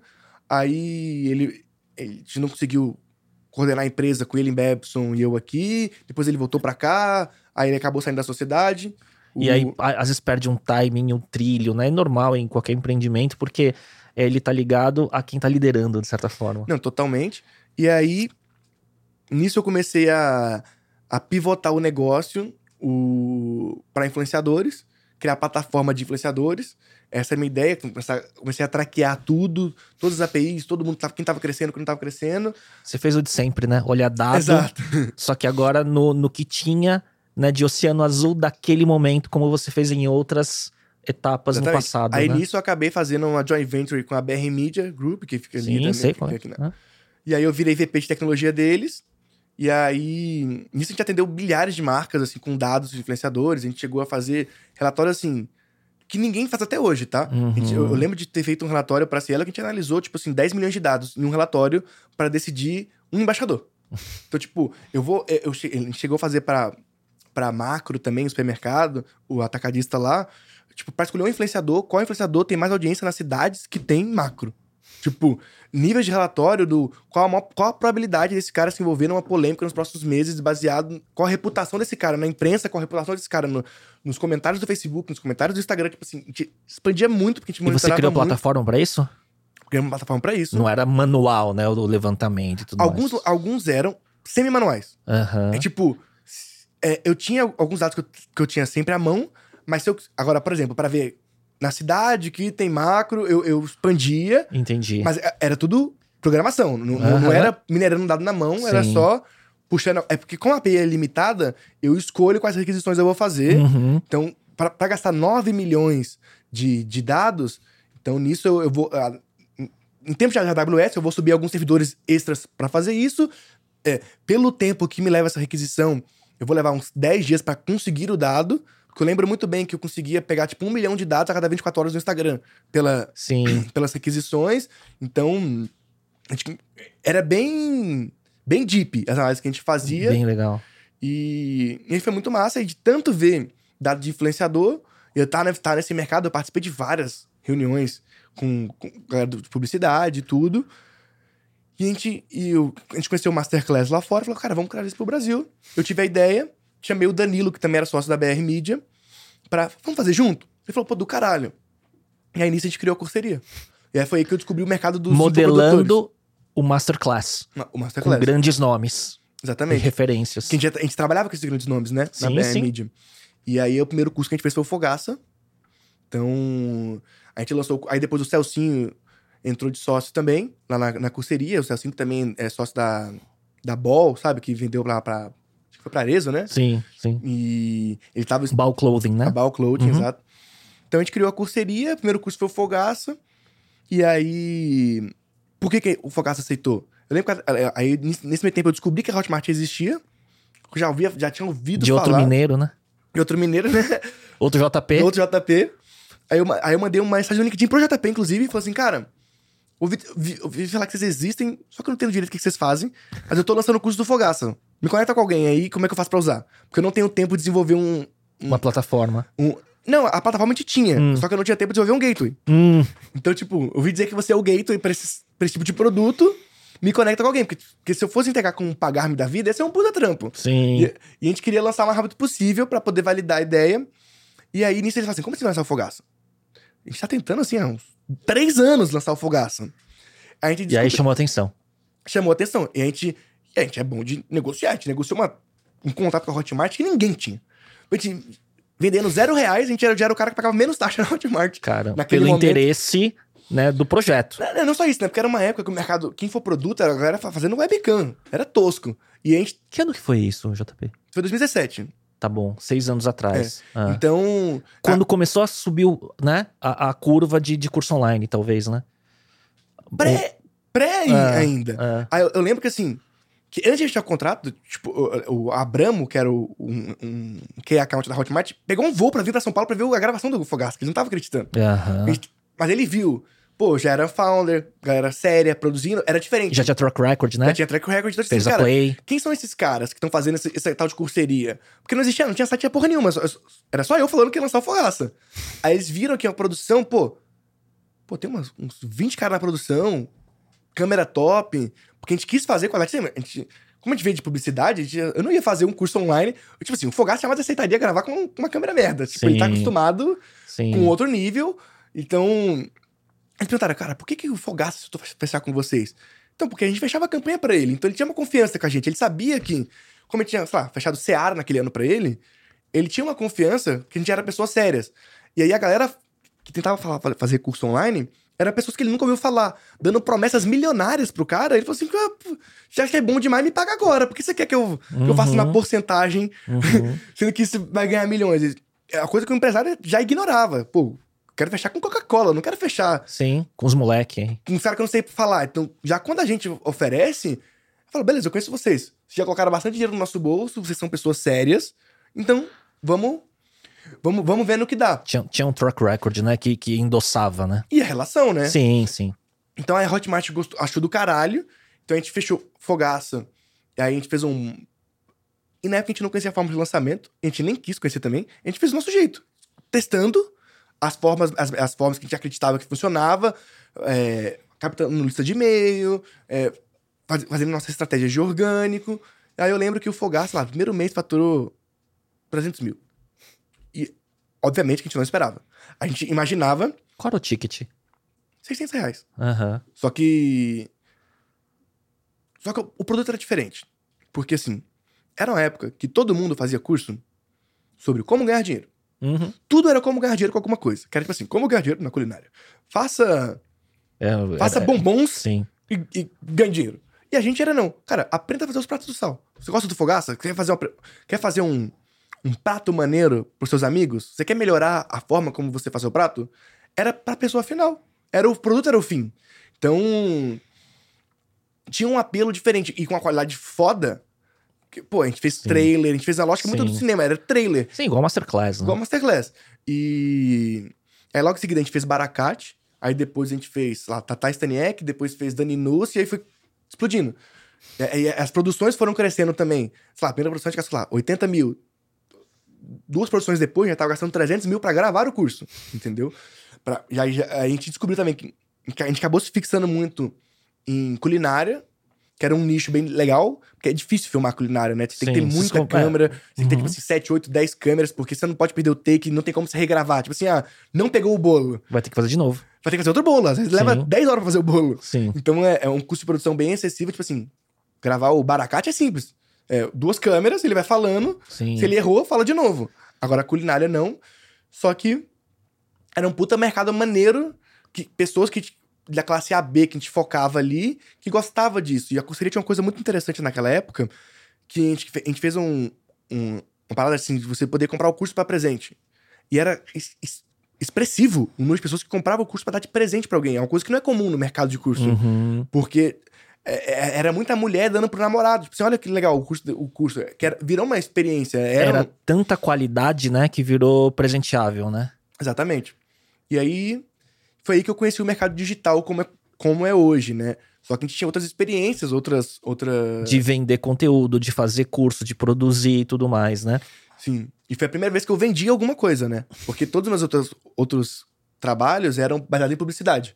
Não, é- Audiência. Não, não, não era, não, não era audiência. vendendo diretamente para o consumidor, era sempre B2B. Sempre trabalhei no B2B, vendendo para empresas, nunca para Sim. o consumidor. Foi a primeira coisa... Apesar do Play ser um app B2C, quem financiava Era, era publicidade. Era publicidade. Eram as marcas. E na BR lá, a gente vendia pra agências, pra marcas, pra, então... Era um B2B, Era um vai, B2B. uma venda de serviço, né? E depois eh, da, da curseria você continuou, saiu, como é que foi o, o desenvolvimento da Eu empresa? saí é, uma divergência de sócios mesmo, porque eu tinha uma... É muito o perfil, nada demais, assim, a gente, Sim, a gente continua, Aham. a gente continua próximo, mas é, na época era difícil explicar é, digital pros outros sócios, até porque era tudo muito novo. Então, a gente acabou tendo alguns atritos, eu tava meio de saco cheio, eu tava pré... Eu não, não, não tinha um nome também, eu tava tendo um burnout, eu não sabia exatamente como era, que era... Sabe quando você tem a gente tem uma divergência. Não, não uma divergência, mas tipo assim, o CPA tava, sei lá, 100 reais e subiu pra 150. E aí, você que não entende de mídia, você vai lá e fala que precisa melhorar. Só que, só que eu tento te explicar que existe demanda reprimida. Sim. Só que era muito complexo explicar pra você que você não sabe. Você tá acostumado a falar pro comercial e ele. E quando você fala com o comercial, ele se sente mais motivado e quer vender mais. Sim. Então, tava tendo esse, esse tipo de problema. Que eu tento, alguns custos estavam subindo, mas com uma margem de lucro ainda Sim. excessiva. Mas tem arbitragem de mídia, oferta e Exa- demanda. exatamente. infla- eh, sazonalidades, mais marcas entrando e competindo pelo bid. Tem N indicadores aí que explicam. Exatamente. Aí, aí teve alguns, alguns problemas como esse, eu tava meio de saco cheio, porque eu. Lá, nunca tinha tirado férias, sabe? Aí eu acabei. Eu lembro muito bem que. Eu saí até por besteira, assim, do business. Eu nunca, eu nunca falei isso, mas. Hoje eu tenho uma relação boa de- com. Precisa de tempo, né? novo, precisa de tempo, né? Pra você olhar por perspectiva. Aí. Eu sabia que eu poderia, tipo assim, só, só explicar de novo, mas eu não tava, não tava tendo mais a paciência de tipo assim, caramba, tudo que eu tenho que fazer, eu tenho que explicar. Quando eu explicava, eles, eles concordavam. Era, Sim. Não era uma relação horrorosa. Era Aham. uma relação boa, mas, mas em que eu precisava sempre explicar pra poder fazer o que eu, que, que eu queria fazer. Sim. Eu falei, pô, eu que fundei a empresa, pô, que saco isso, não... fiquei estressado. Eu saí do, do grupo do WhatsApp da empresa, saí da empresa, e aí depois eu falei, galera, não quero mais. E foi a primeira vez que eu saí de uma empresa assim. Aí depois a gente negociou, eles compraram minha parte, foi, foi mais ou Legal. menos assim. Mas eu precisava desse tempo, aí eu fiquei tipo um ano Sabático. o sabático. Foi a primeira vez que eu curti a vida, digamos assim. Porque eu. Desde os 11 anos de idade, criando coisa, né? E aí, pra mim, eu- hoje eu vejo que foi a melhor decisão que eu tomei naquele momento, assim, que. E eu fico muito feliz que o business continua existindo. Eu vi que logo depois, algum tempo depois, eles levantaram, por 20 milhões de investimento. Pô, já tá muito bem, mudou o nome pra Percursa. Fico muito feliz de ver que o, negócio que eu criei continua existindo. O Danilo, e vira e mexe a gente conversa, eu tô pra marcar um café pra visitar eles de novo. É, E aí, tirei esse tempo pra mim, precisava. Entrei na depressão fodida, melhorei depois. Caramba. E aí, eu comecei a ver muito Instagram, curso online de, de Instagram. Aí eu via que eram Zé Manés que faziam esses cursos. Eu falava, cara, eu tô no mercado, conheço todo mundo. Que, tipo assim, todo social media eu conheço. Todo social media. Tipo assim, é muito raro ter, naquela época, né? Ter algum social media que eu não conheço, que, pô, todas as marcas eu tô muito próximo das marcas. Eu tô muito próximo das comunidades. Eu tô muito próximo da galera que faz. Eu tô muito próximo dos eventos. Eu tô no YouPix, tô em todos os eventos que existem. Já tinha uma década de carreira Exato. aí, né? E, e esse cara tá falando que ele que manja Instagram? Nunca ouvi falar desse cara. E o cara. Que marca que esse cara que cuidou? Aí eu comecei a ver uns absurdos sendo falados. Tipo, um- coisas que. e- pausa. Quando eu tava na corseria, eu nunca deixei de estar na BR. Era duas, a gente empreendia em duas empresas ao mesmo tempo. Era. até por isso que eu tive o burnout, né? Porque a gente trabalhava pra. Caramba. Então, a gente, não é que a gente saiu. Aham. todo mundo ali, que era sócio, também tava na BR. Então era, todo mundo trabalhando pra caralho Trocando dois negócios. tocando dois negócios. Só que nesse- naquela época, né, a gente tinha uma. A gente dava reports por meio de mensagem. de- porque eu- como eu monitorava tu- todas as redes sociais, a cada 15 dias a gente mandava uma. eh, tinha uma página inteira no meio mensagem que a gente falava assim. Quais foram os influenciadores que mais deram publis esse mês? Quais foram as marcas que mais ativaram? Quais são os vídeos do YouTube mais vistos? Quais são os ads de marca mais vistos? A gente publicava meio mensagem numa página gigantesca. É, porque a gente monitorava, tipo assim, Rock in Rio. Quem foi a- as melhores ativações do Rock in Rio? Qual- quantos públicos Vocês foram que feitos? proviam esses A dados. gente provinha esses dados pro, pro meio mensagem. E, e- e eu falo com segurança. Naquela época, ninguém tinha mais dado que a gente tinha sobre monitoramento de, de, de creators, de redes sociais. Então, quando eu via, quando eu vi, sei lá, um ano depois, né, quando, quando eu saí da empresa, eu vi essa galera criando conteúdo com dados que eu sabia que não era verdade, porque assim, eu tava, eu tava vendo o que fazia o. Então, o problema não era que você tinha gente criando conteúdo ou dando curso sobre isso. O problema é que você estava vendo que não eram eh, dados verídicos. Exatamente. Ah, Comecei a ficar puto. ah. Porque, tipo, o cara falou assim: faça isso pra crescer. Eu falei, cara, mas eu. Eu analisei todos, todos os canais do YouTube que cresceram na história. Eu, eu sei quanto tempo leva pra ele crescer. Eu sei. Todas, eu consigo destrinchar a estratégia dos caras de modo reverso. E é completamente diferente do que tá falando. E, e eu comecei a ver isso. Eu, eu tenho todos os do Instagram. Eu vejo todos os creators. Eu vejo todas as tendências. Meu trabalho é fazer isso. E eu mandava isso pra, eu ajudava as marcas a fazerem isso. Ele está falando que você, que eu nunca ouvi falar, tá fazendo isso. Aí eu comecei a criar conteúdo mas falando, falando o que eu sabia. como, como forma de rebater de rebater essa galera que tava fa falando coisas sem embasamento nenhum, entendeu? E daí que o seu nome começou a ficar no B2C, Exatamente. né? O, o João Pedro, né, ficou altamente conhecido como quase um, um influenciador especialista em falar de Instagram, né? Exatamente. E seu perfil e, voou, tipo, né? E tipo assim. Pô, eu sei criar conteúdo. Eu criei blog e fui um dos maiores do Brasil de tecnologia. Eu criei página no Facebook, se não me engano, eu fui a primeira página no Facebook a bater um milhão de, de fãs no Inteligente Vida. Que hoje, tem, Caramba. que hoje tem dois ou três milhões de, de fãs. N- No Orkut, a comunidade. Eu tenho MSN, era minha. 2 milhões de, de, de pessoas na comunidade, fora as comunidades nichadas, que tinha o WebDick, que tinha 100 mil, etc. No Twitter, o Twitter, o Twitter da WebDick, sei lá, tinha uns 200 mil, 300 mil seguidores. O meu Twitter, pessoal, tem 80 mil, tinha 80 mil seguidores. É, não deve ter sido sorte, né? De tantas- Exato. Então, eu, eu, conseguia, eu consegui criar conteúdos em vários nichos, em várias redes e dar certo com conteúdos diferentes. E eu- os blogs, Google, SEO, eu, eu sempre soube criar conteúdo e sempre gostei muito de estudar como criar conteúdo. Então, quando eu vi essas pessoas falando sobre criação de conteúdo sem nenhum background, isso me, me estressava, assim, porque eu, eu sabia que não era assim. Eu, eu vi que eles estavam vendendo um sonho irreal. Tipo, e, e- e- quando você tem o dado, é irrefutável. Tipo assim, o cara falar pra você que você vai ganhar um milhão de seguidores em um dia, não dá, velho. Tipo, É. o cara falar que você vai crescer. Eu, eu via que, tipo, até os outliers demorava mais tempo que isso, entendeu? Tipo, então eu conseguia ver isso muito claramente. E eu, eu conseguia refutar. Eu comecei a refutar e eu comecei a testar e brincar na Instagram, que, o Instagram é- era uma das poucas redes que eu nunca tinha. Apesar de monitorar, nunca tinha criado para pro Instagram. Então eu comecei a criar conteúdo pra mim. Eu falei, ah, que legal. Eu comecei a ver API, comecei já mexer na API só pra puxar dado, mas eu comecei a ver, pô, agora que eu tenho essa API, eu tenho tempo, o que, que eu posso fazer? E aí eu criei a estratégia do Close Friends. Que é. Eu criei, eu criei um post. Justamente pra rebater essa galera, só que assim, eu, já, eu tinha poucos seguidores. Mas eu já tinha alguns seguidores que eu saí bastante da imprensa, etc. Então eu tinha, sei lá, 60. Você tinha autoridade. Eu tinha autoridade, tinha, sei lá, 60 mil seguidores. Só que meus posts no Instagram naquela época era basicamente eu na balada. Foda-se. Tava um ano sem fazer nada. Sim. Tipo assim, meus posts era, Era eu. pessoal, pessoal, né? Pessoal, É. pessoal, pessoal. Aí eu falei, pô, cara, eu vou, vou- vou- aí eu lembro até hoje, vou, vou fazer conteúdo. Se você quer saber sobre marketing, como criar conteúdo, blá blá blá blá, criei um. Criei no próprio Stories mesmo, escrito, tipo assim, ali, compartilhe, tira um print desses stories e me marca. Que eu vou te adicionar no meu Close Friends. Por que Close Friends? Porque eu queria falar só com quem tava interessado. Porque eu. Era sua lista. Era minha lista. Então, e aí, eu não queria falar pra galera que, tipo assim, que tava vendo eu na balada, eles não iam se interessar por isso. Sim. Entendeu? Então eu vou, Sim, pô, você vou, tinha que colocar um gatilho pro você- cara. vou segmentar pra quem tá interessado. E, e aí eu criei um bot. Que todo mundo que me marcava adicionava no meu close friends automaticamente. Ah. Foi, aí que, foi aí que viralizou a parada, entendeu? Então, em, em, tipo assim, cinco dias, eu ganhei 40 mil seguidores. Porque virou viral. Todo mundo via a galera postando nos stories daquilo me marcando. Pô, o que, que é isso? Vou ver. Porque apesar de eu não ser conhecido, eu tinha muita autoridade. Então as Sim. pessoas que me seguiam tinham muita autoridade. Então várias pessoas do mercado e, e- e creators, como eu tava sempre contratando creators, participando ativamente disso, muitos creators, ou quase todos do Brasil, me seguiam, e alguns deles entraram no meu Close Friends. Numa... E aí você, de novo, você.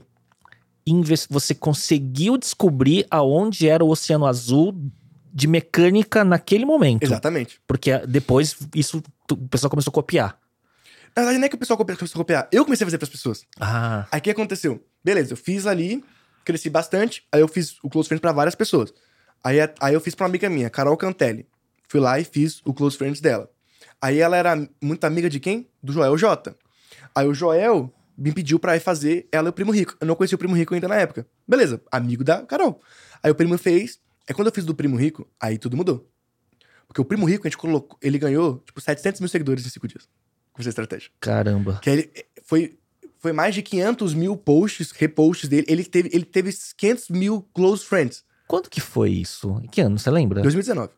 É, então. não faz 2019, tanto. 2020, É, é. Pouquinho antes da pandemia, né? pouquinho antes da pandemia, exatamente. Foi quando o grande salto do negro no Instagram foi ali. O. E, e aí, aí nisso eu fiz pro Flávio Augusto também, porque, tipo assim, eu tinha o bot, entendeu? Então as pessoas precisavam falar comigo. Foi aí que eu fiz muito network também com essa galera mais do marketing digital, conheci mais a fundo.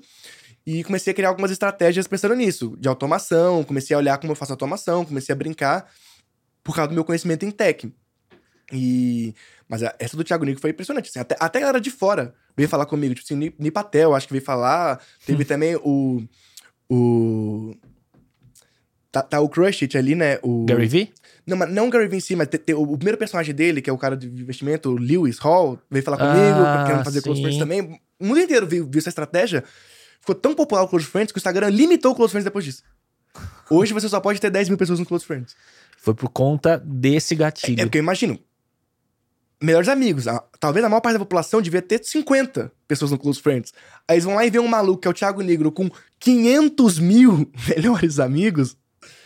E, que algo teve, estranho. e que teve uma estratégia de growth hacking Sim. que se aproveitou né, de você não ter uma barreira e um limite Sim. e você usou enquanto deu com o bot, né?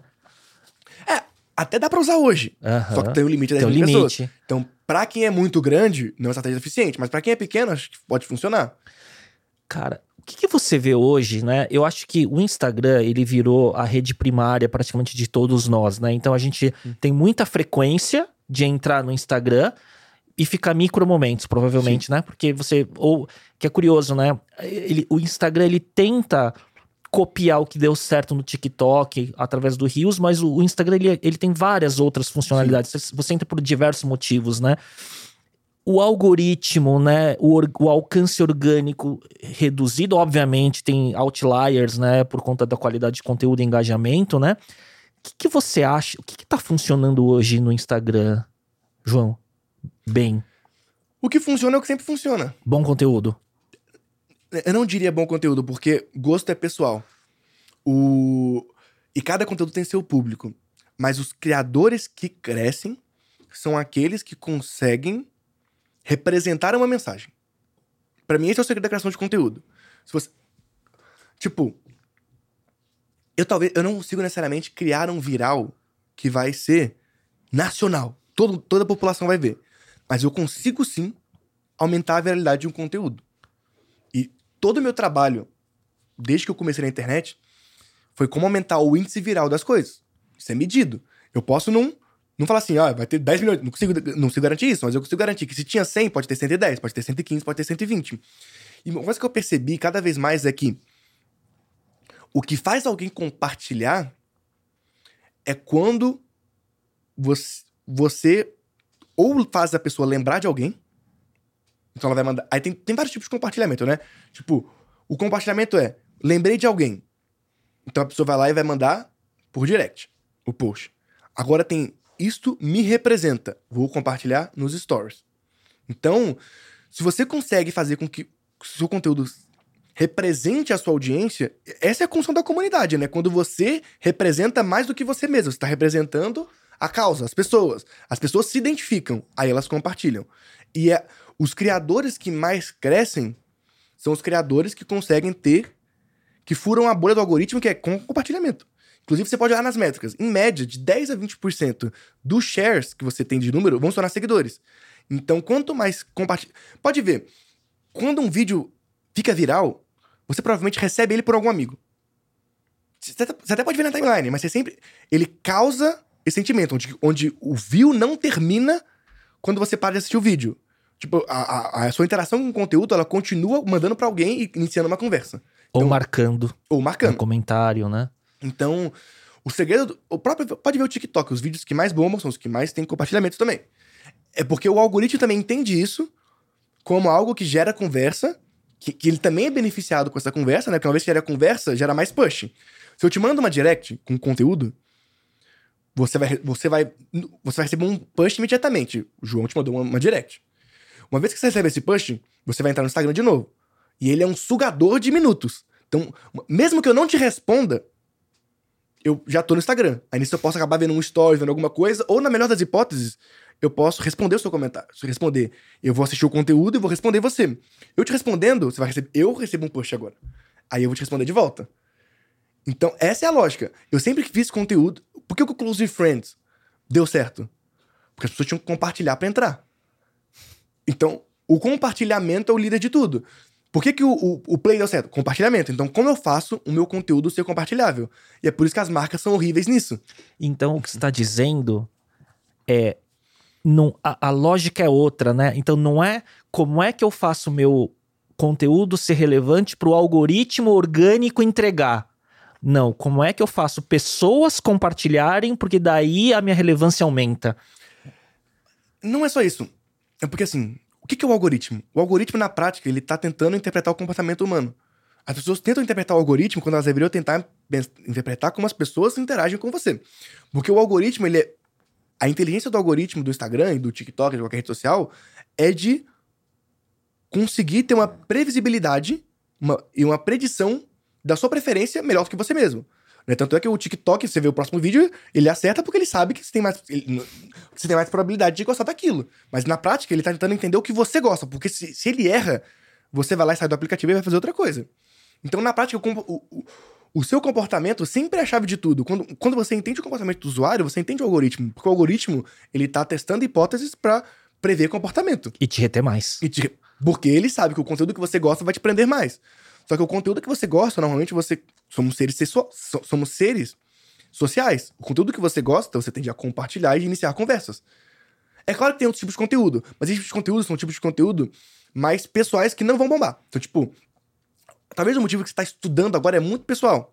Então, é um, um, um, um, conteúdo mais deep, é aquele conteúdo que você tem os seus momentos de consumo, mas dificilmente está na rede social. Uhum. Tipo, quando você vai ler um artigo científico, você não vai compartilhar com um amigo. Mas numa rede social, a, um conteúdo de sucesso, ele gera conversa. Na, é claro que é uma, uma parcela, né? Nem, conteúdo vai, nunca vai ter 100% de conversa gerada. Mas o, os conteúdos que mais acertam são os que mais geram conversa. Pode ver. São os que mais têm comentários, os que mais têm shares. E aí, agora, ele tem mais alcance porque tem share ou tem mais share porque tem mais alcance? Não sei. Mas os conteúdos de sucesso tem uma coisa tá ligado com a outra. Você acha que quando você acerta um conteúdo e ele se torna mini viral com compartilhamento e tudo mais, porque você acertou a veia, né, de ser um conteúdo relevante que representa, compartilhável e tudo mais, você acha que o perfil como um todo ele acaba herdando essa relevância que aquele um conteúdo único teve e você acaba tendo uma, pelo menos por um tempo, um, um melhor resultado nos outros conteúdos que você publica? Porque que nem se a gente trocar um direct, né? Sim. Eu vejo que o teu stories vai aparecer em relevância, né? Nos, nas primeiras bolinhas lá, porque a gente trocou, né? E aí o algoritmo entende que você tá mais relevante para mim. Será que, como um todo, o perfil acaba se favorecendo pelo menos por um tempo, até que você. Se você começar a não ser relevante, você cai né? nessa, nessa, nesse ranking, vamos dizer assim. O líder é o watch time. Enquanto você conseguir manter o watch time, você vai se manter relevante.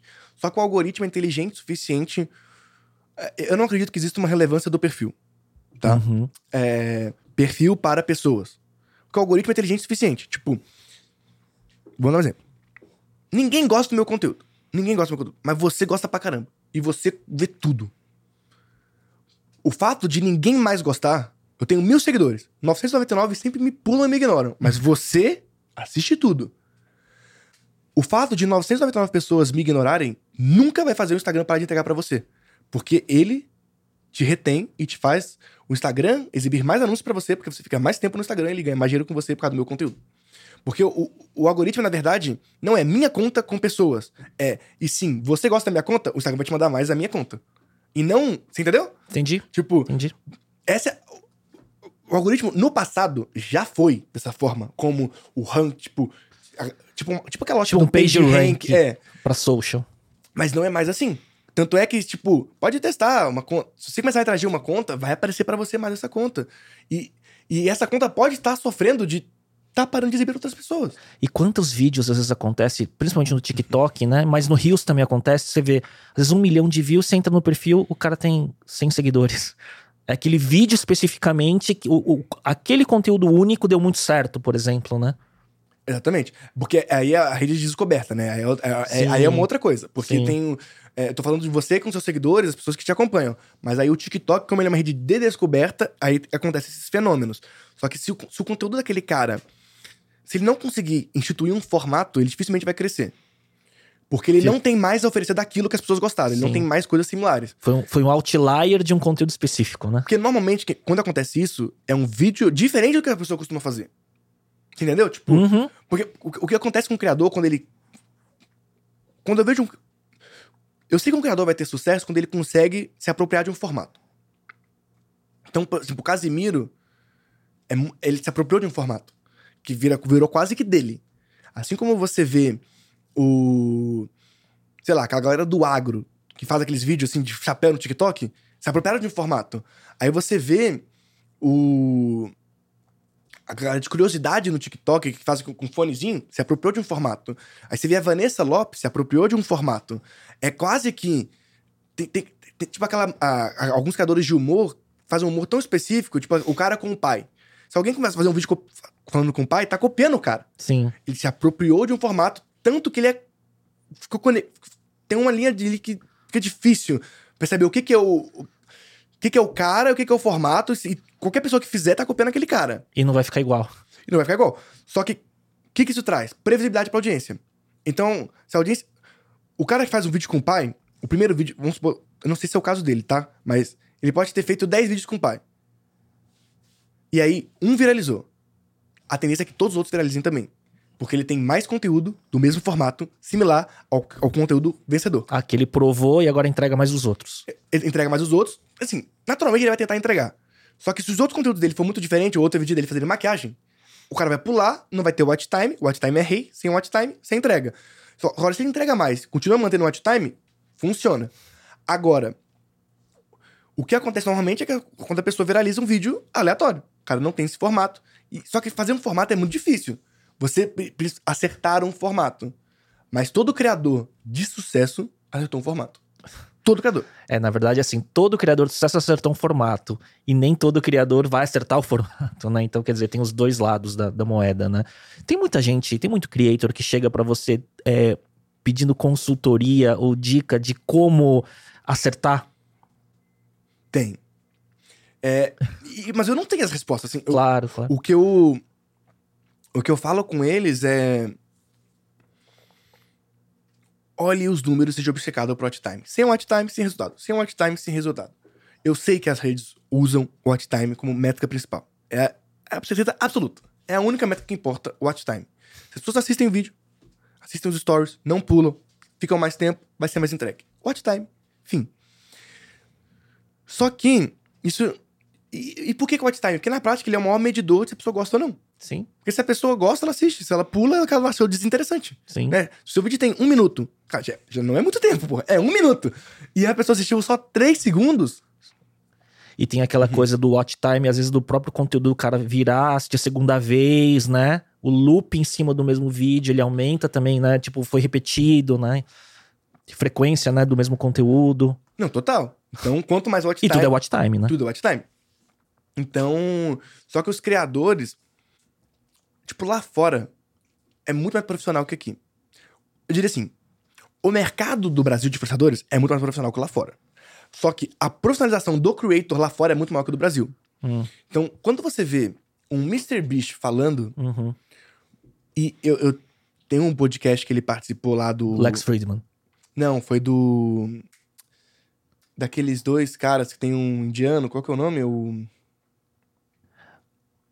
É o...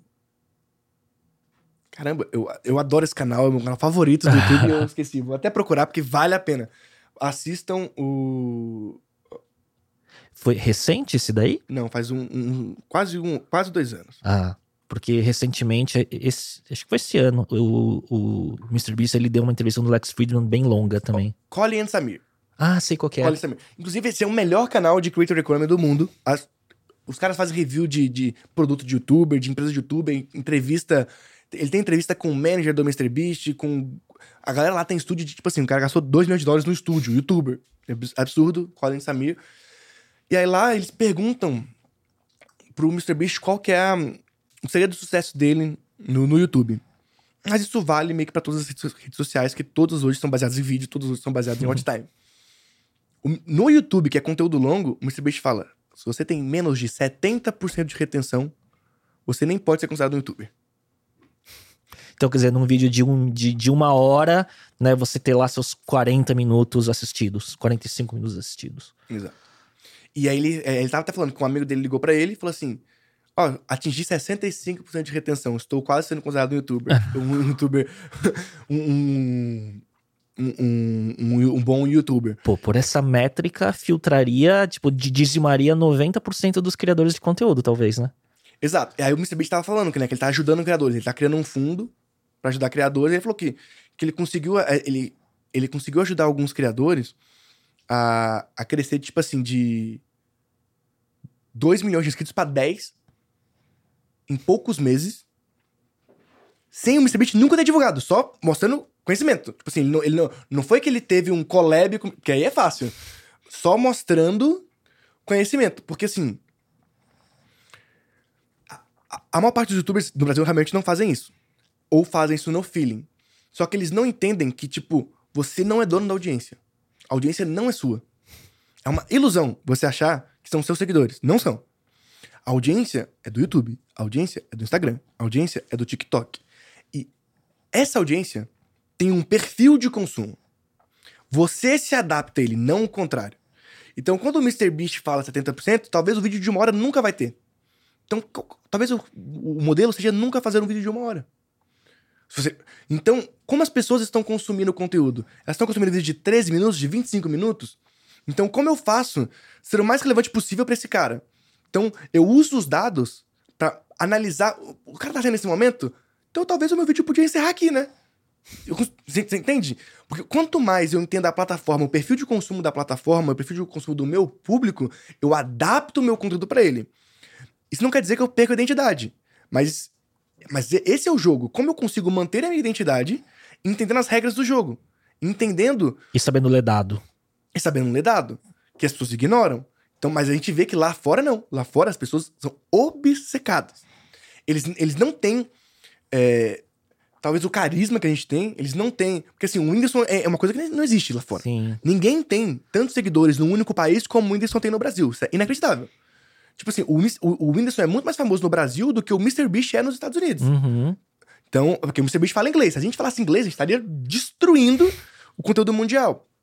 Mas lá eles, sim- mas lá eles, eles tentam se adequar ao formato. Você vê que eles- a personalização pro MrBeast che- chegar a gastar 80 milhões de dólares pra produzir os vídeos em um ano, você vê que eles não estão no aleatório, sabe? Eles não, não são um acerto, eles estão ali tentando e se aprimorando e usando cada vez mais o, o acerto e erro pra poder se adaptar.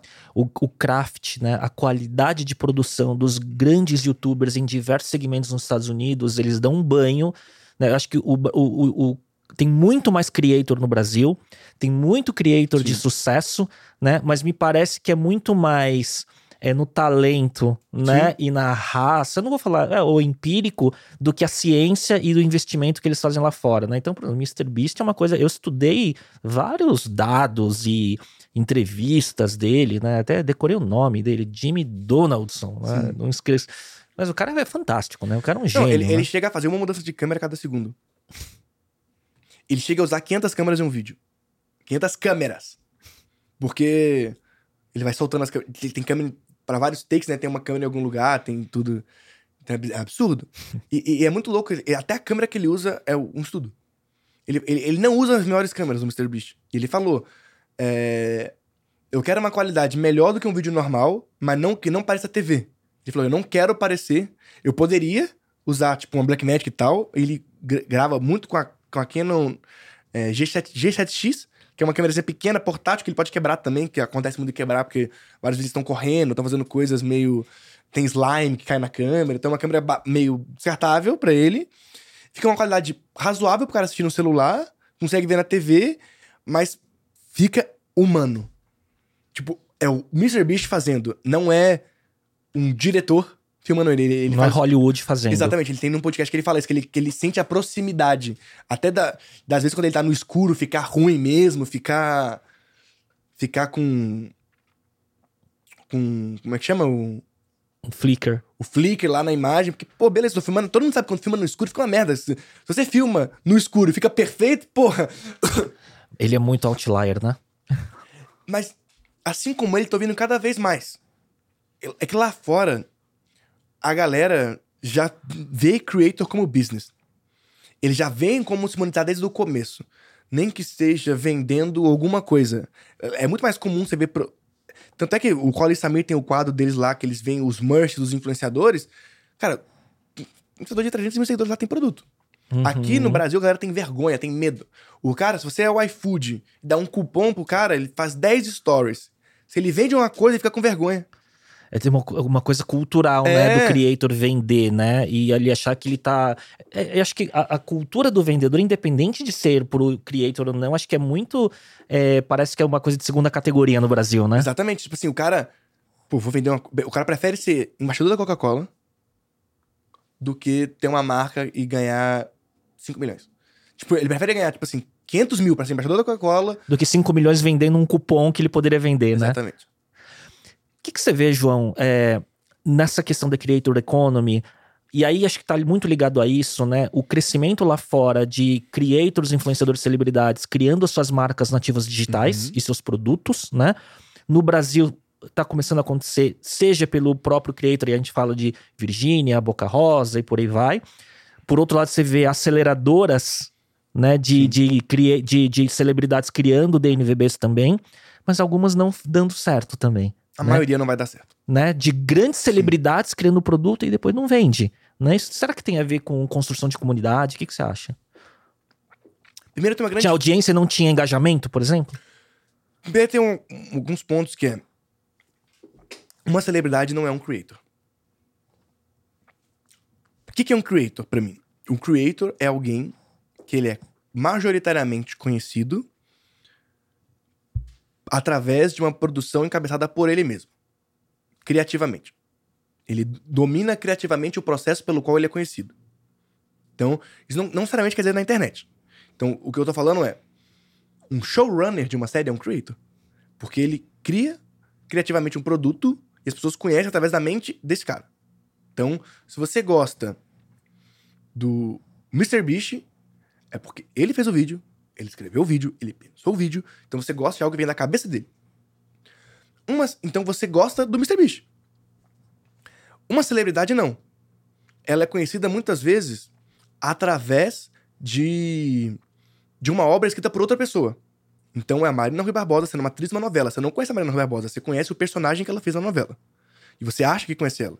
Então, a, a chance, a probabilidade de ter algo em comum com ela é muito baixa. Porque tudo que você gostou dessa pessoa não veio da cabeça dela, não foi ela criativamente. Ela está atuando ou só ou, ou, ou num contexto, tipo, no BBB. Não ela é será- uma celebridade ela é uma cele- diferente. Ela é uma celebridade. Então, porque é- ela não domina o motivo pelo qual ela é conhecida. Então, por ela não dominar, ela não tem estratégia nenhuma sobre a audiência que ela tem. Então, o Mr. Beast ou qualquer creator, o Lucas Neto, o Felipe Neto, eu, você, todo motivo pelo qual alguém conhece, eu pensei por quê eu produzi esse conteúdo, então eu consigo direcionar o público que vem até mim. Então, porque eu estou dando os inputs. Independente se é num nicho, se é micro, Exato. nano ou mega, né? Ou mega. Em audiência. Então, e se alguém gosta de mim, a pessoa sabe que tá gostando de mim porque ela conhece minha personalidade, se eu, se eu dou minha personalidade. A celebridade precisa ser muito conhecida, e outro ponto também. Eu, um creator, ele domina. Ele, ele tem domínio do- ele, do território pelo qual é transmitido o conteúdo dele. Não, não 100%, porque ele não é dono da rede, mas ele tem, ele tem alguma dominância disso.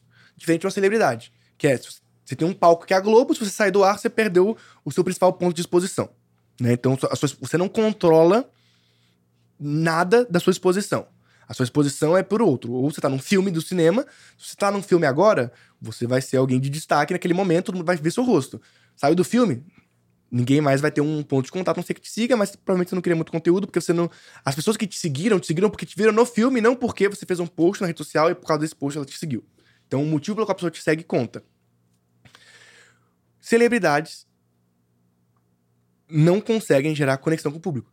Porque o público sabe que não é aquela pessoa. Tipo, quando você cria uma marca, a diferença dessa marca pra qualquer outra marca que já fez publicidade não tem. E, e o público não, não conhece verdadeiramente a sua personalidade. Porque a- as pessoas te conheceram por obras e não por um conteúdo que você dominou criativamente. Ah, tem, tem, tem al- alguns pontos também que, que o criador de conteúdo naturalmente ele constrói a comunidade porque ele controla o meio. É é uma pira, tá? Sim, tô, mas, tô- mas, sim. mas tá, mas tá conseguindo entender? Sim, sim, sim, porque ele, ele, ele é uma mistura de criador com, com domínio de distribuição, de certa forma, né? do que ele tá fazendo. Mas tem um ponto ali, Cristal, também, que é a criatividade. Tipo, ele não só domina a distribuição, mas a distribuição vem através de algo criativo da cabeça dele. Perfeito. Então, como ele.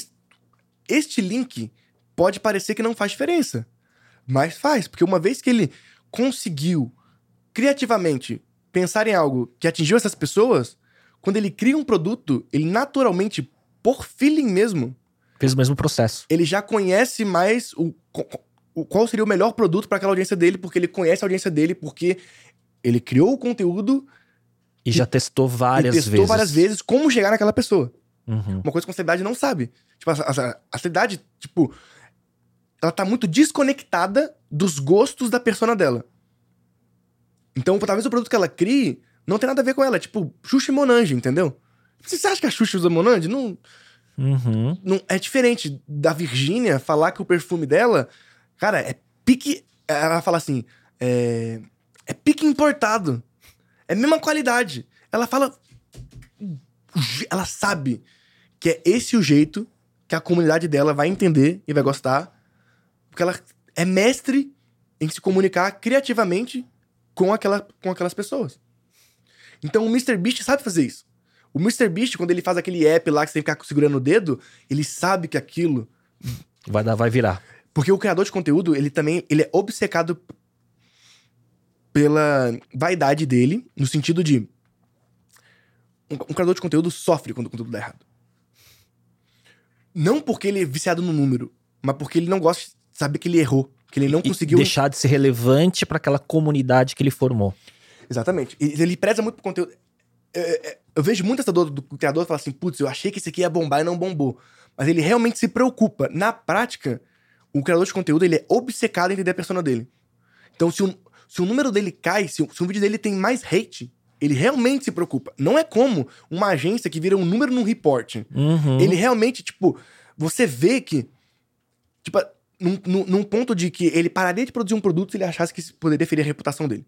Esse é o nível. Uhum. Então ele não vai lançar um produto que ele sabe que, Que vai, ele não acredita. que ele vai ferir, que pode ferir a reputação dele. Porque a única coisa que ele tem é a reputação.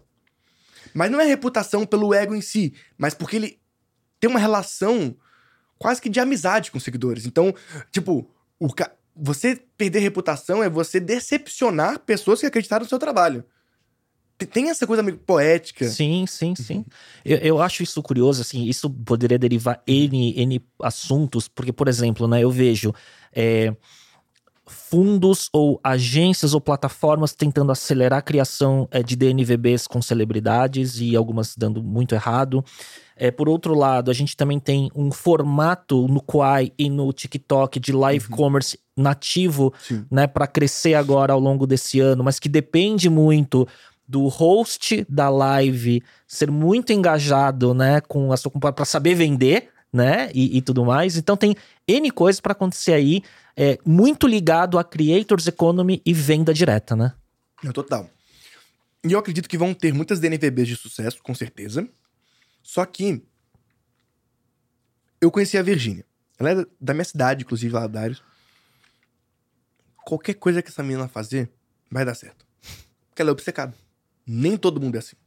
Tem esse fator que quando você, entidade terceira, chama um creator e tenta oferecer pra ele um sonho, ele nunca vai comprar como a Virgínia comprou a marca dela. Porque pra ela, a marca dela é a vida dela. Tipo, ela é empreendedora mesmo. Tipo, cara, é minha marca, vou fazer 30 posts por dia sobre a minha marca. Porque vai dar certo. Vai ter que dar certo. Então, você nunca vai comprar o engajamento do creator. E muitas DNVBs não dão certo porque o creator não se engaja o suficiente. Porque realmente é difícil tomar essa decisão. Vamos lá. Eu vejo muitos criadores fazendo essa conta, ele tem dificuldade de entender longo prazo.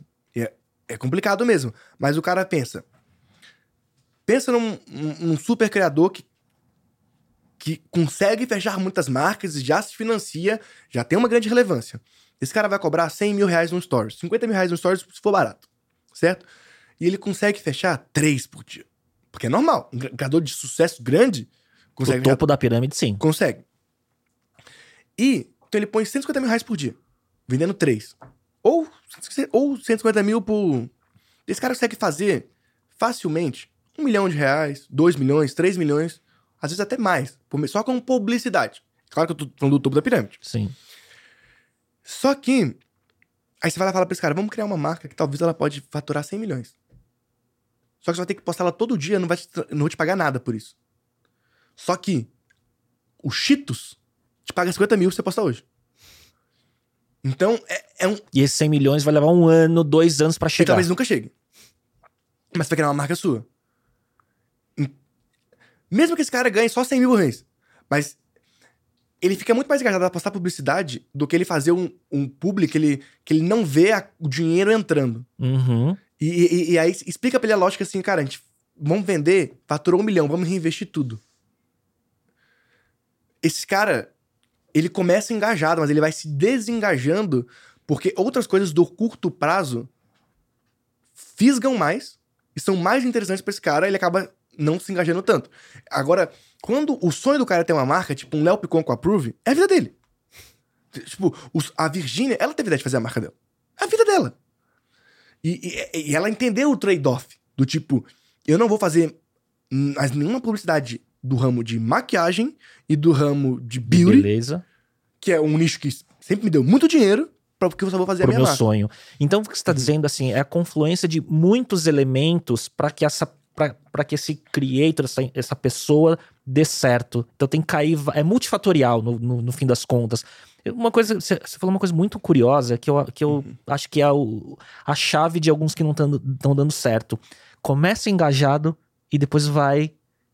É, cai, né? vai, vai caindo a intensidade do, do, do comprometimento. Exatamente. E também tem uma ingenuidade dos fundos que estão investindo, não dos fundos, né, mas dos players que estão criando DNVBs, que é achar que tem como sustentar uma empresa só com influenciador. Ele é o start. Nunca o fim. Tipo, você ainda vai ter que fazer uma máquina de vendas, vai ter que fazer Facebook Ads pra caramba, vai ter que fazer muito anúncio, CRM. Porque Distribuir offline, varejo. né? Exatamente. Que é um jogo difícil. Para distribuir no varejo, você precisa ter um fluxo de caixa gigantesco, um fluxo de produção. É, é complexo. Pagar a gôndola do ponto de venda, às vezes, né? Exato. E nunca vai ser. Nunca vai ter uma, uma elasticidade de um SaaS. Nunca. Eu diria que tem um teto da NVB. Uhum. 200 milhões de faturamento por ano. Mais do que isso, não dá. A única forma de você fazer mais do que isso é, é indo pro offline. Tipo, aí você meio que perde a, meio que a lógica, assim, da- aí você vai ter vários custos que é uma coisa que um VC não, dificilmente aportaria. Tipo assim, vamos montar 100 lojas. Não é uma coisa que, Uhum. que um VC costuma investir, se- seria mais, sei lá, private equity, coisa do tipo. Mas de todos os estudos que eu fiz, olhando todas as marcas que tem, 200 milhões é o teto. De todas as DNVBs que eu conheço também no Brasil, no Brasil, esse é o teto. E só, só que produto é uma margem também que não é não é infoproduto, né? Então- Sim, então- tem custo, tem então, logística. Quando eu falo 200 milhões, não é o cara vai pôr 200 milhões no bolso. É teto de faturamento que, que consegue ter. Última pergunta da parte Uhum. técnica, que aqui, cara, se a gente quebrar isso aqui já é uma masterclass quase. É, O que, que você acha do formato de podcast? É uma pergunta meta. Uhum. O que, que você acha do formato podcast e o futuro desse formato?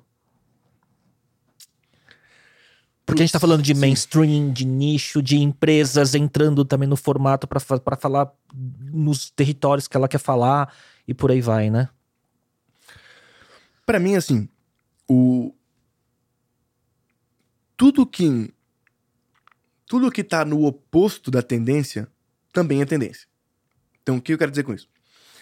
É, todo mundo tá falando de vídeo curto hoje. Porque é o que tá mais trend tá sendo mais distribuído. Só que, na outra ponta, também está crescendo o vídeo longo. É que, é que é que nem o Google Trends, né? Que mostra o em ascensão é o que tá crescendo 200%. Mas o que. Isso não quer dizer que o outro termo decaiu. Sim. Ele só tá crescendo com menor velocidade, mas ele ainda é muito relevante. Só que a parte boa de quando algo começa a ficar em tendência, tipo assim, vídeo curto começa a ficar em tendência, você começa a abrir uma oportunidade pra voltar a fazer vídeo longo. Porque abaixa a competição em vídeo longo, porque os wannabes vão sempre fazer só o que tá na tendência Sim. E um vamos- curto prazo. o curto prazo.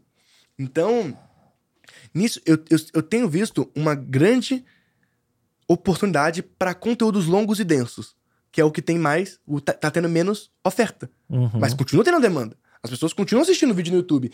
Inclusive, saiu recentemente o dado de que, acho que, sei lá, 70, ou 80% das pessoas americanas veem o YouTube na TV, tipo, absurdo. Mais de 50%. Eles já.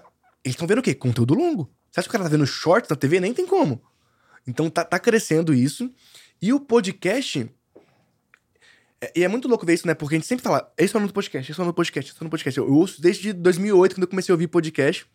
E agora, de fato, é. E aí tá todo mundo fazendo podcast, tipo, entrevista, mas eu tô vendo que tá nascendo oportunidade também para outros formatos no podcast. Sim. Então, O MesaCast entrevista, ele não é o podcast, ele é um subformato, né? um subformato. Então, o que eu tô vendo é que o áudio em si tá crescendo. O, o podcast em vídeo, ele é muito bom porque ele te permite ter cortes. E, e esses cortes Gera descoberta. gera descoberta, né? porque gera conteúdos curtos que estão em trend. Então é o, Exato. o- o- e, e aí que, que retroalimenta, né? Porque é claro que uma- um- você vai lá e faz um corte. Esse corte tem um milhão de views, que é factível Sim. dentro de um corte.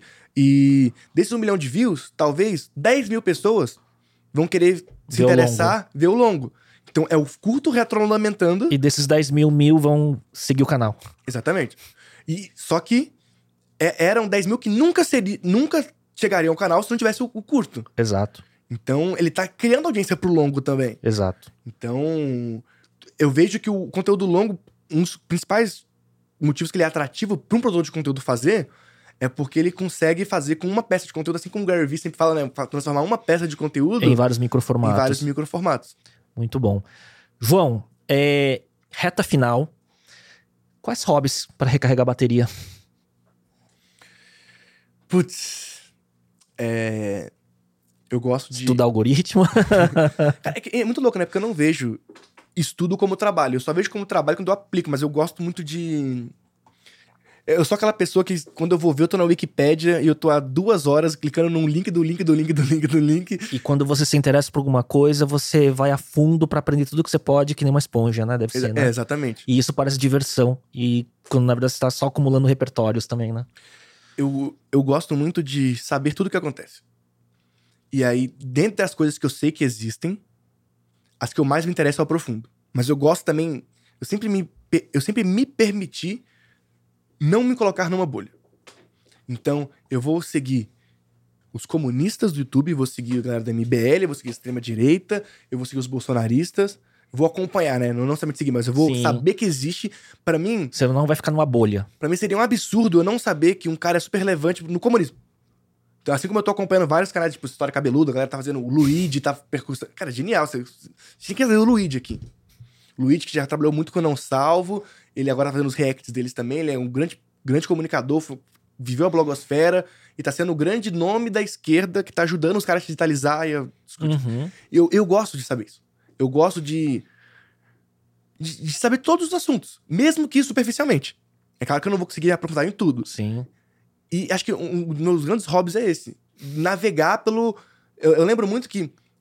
Teve uma época que eu fiquei um mês estudando o BTS.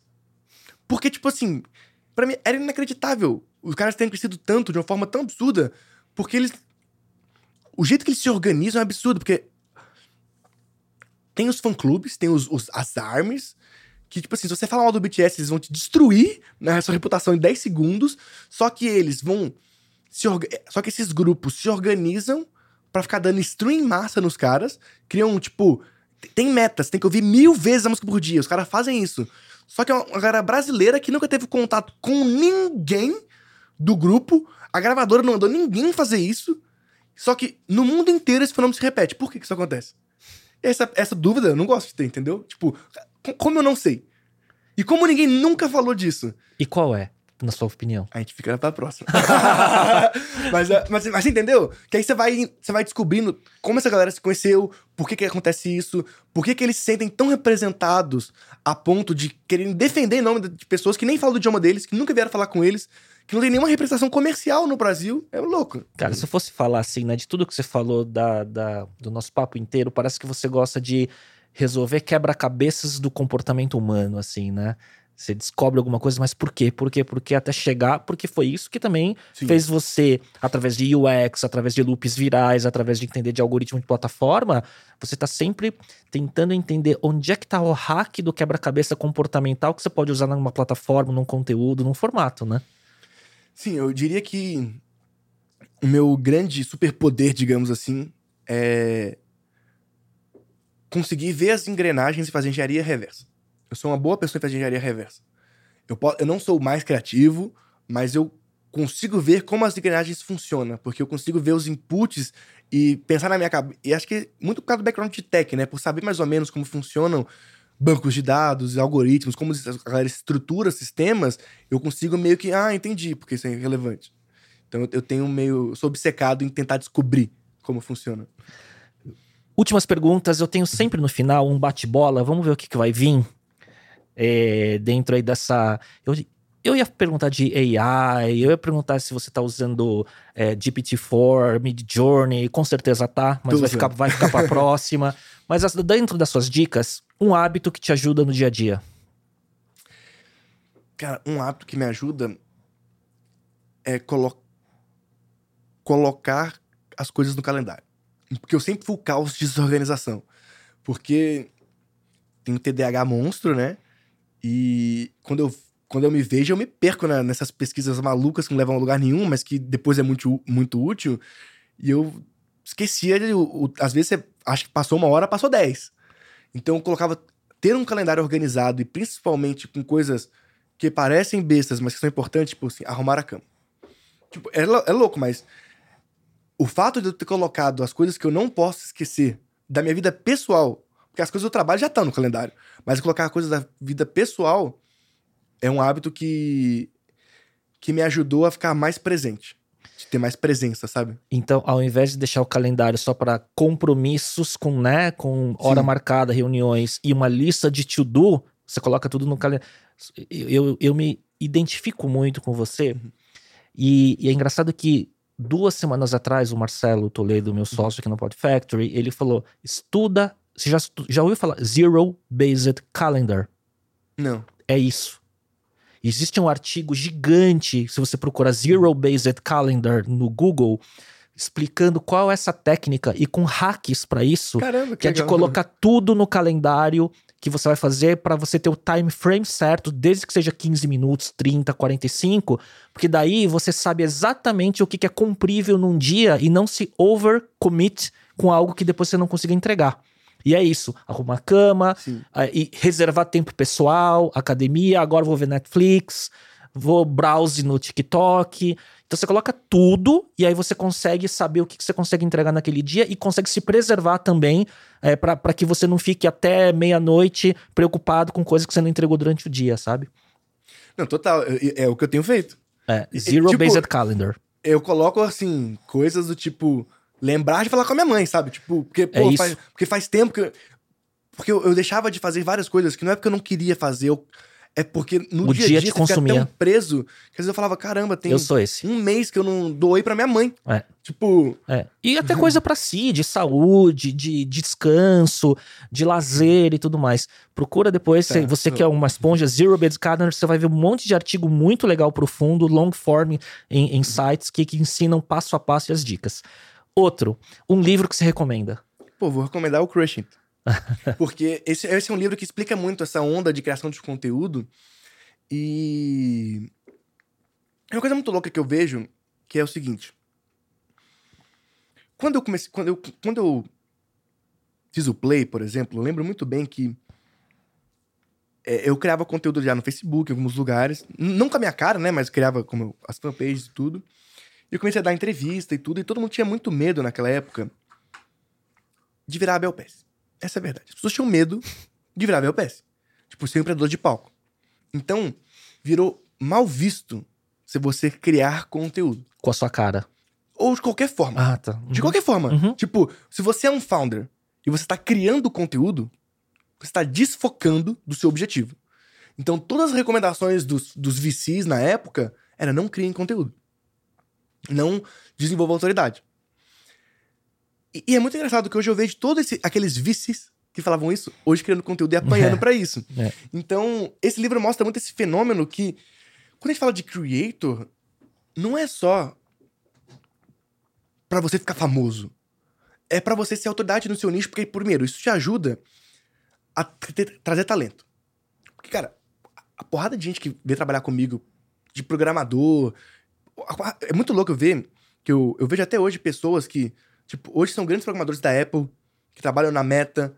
O cara fala assim, cara, eu comecei a programar porque eu vi a sua história que você era programador jovem. E você me fez começar a programar. Isso é do caralho. Sim. Tipo, eu, eu vejo cara que já foi meu estagiário, porque se apaixonou por, por, por programação por minha causa, hoje é um dos, os tops engenheiros da Apple. Isso é do caralho. Então, eu consigo trazer grandes talentos por, por Pela pe- autoridade. pela autoridade. E outro ponto também é que você consegue trazer cliente. Você consegue trazer cliente. Aí você vê, assim, por exemplo, eu sou, eu sou board lá na V4. E muita gente vai. O Denner não gosta de criar conteúdo. Ele não cria conteúdo porque ele gosta de criar conteúdo.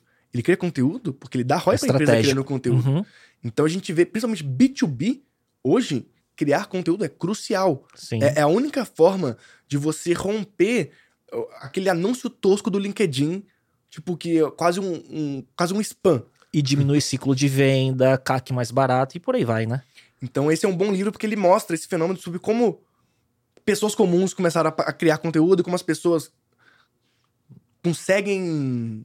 É, é- é muito bom. Quando eu li, eu, li, eu li esse livro há uns dois, três anos atrás, não faz muito tempo, que ele já saiu há bastante, né? Sim, sim. E, e eu falei, caramba, Foi visionário quando ele falou. Não, não, e eu, eu falei assim: eu não sou louco, porque tudo que ele fala aqui eu já pensava e ele conseguiu descrever em palavras, Sim. tipo, esse movimento que ele fala sobre como, como a internet cortou intermediários, etc. É muito bom.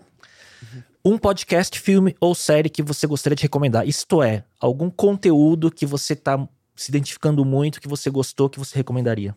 Além do podcast do Colin and Samir. Samir. É, o Colin Samir é muito bom. O, cara, do- o conteúdo que ele faz no YouTube inteiro é muito bom, porque é. É o backstage da Creator Economy. Uma coisa que não Uhum. tem no Brasil. Uhum. E até porque seria difícil ter no Brasil, porque lá o americano ele é mais confortável em falar de números e estratégias. Uhum. Aqui a galera tenta se resguardar muito, né? Tipo, no. Até porque às vezes é empírico, né? Não, mas não só isso, tipo, é.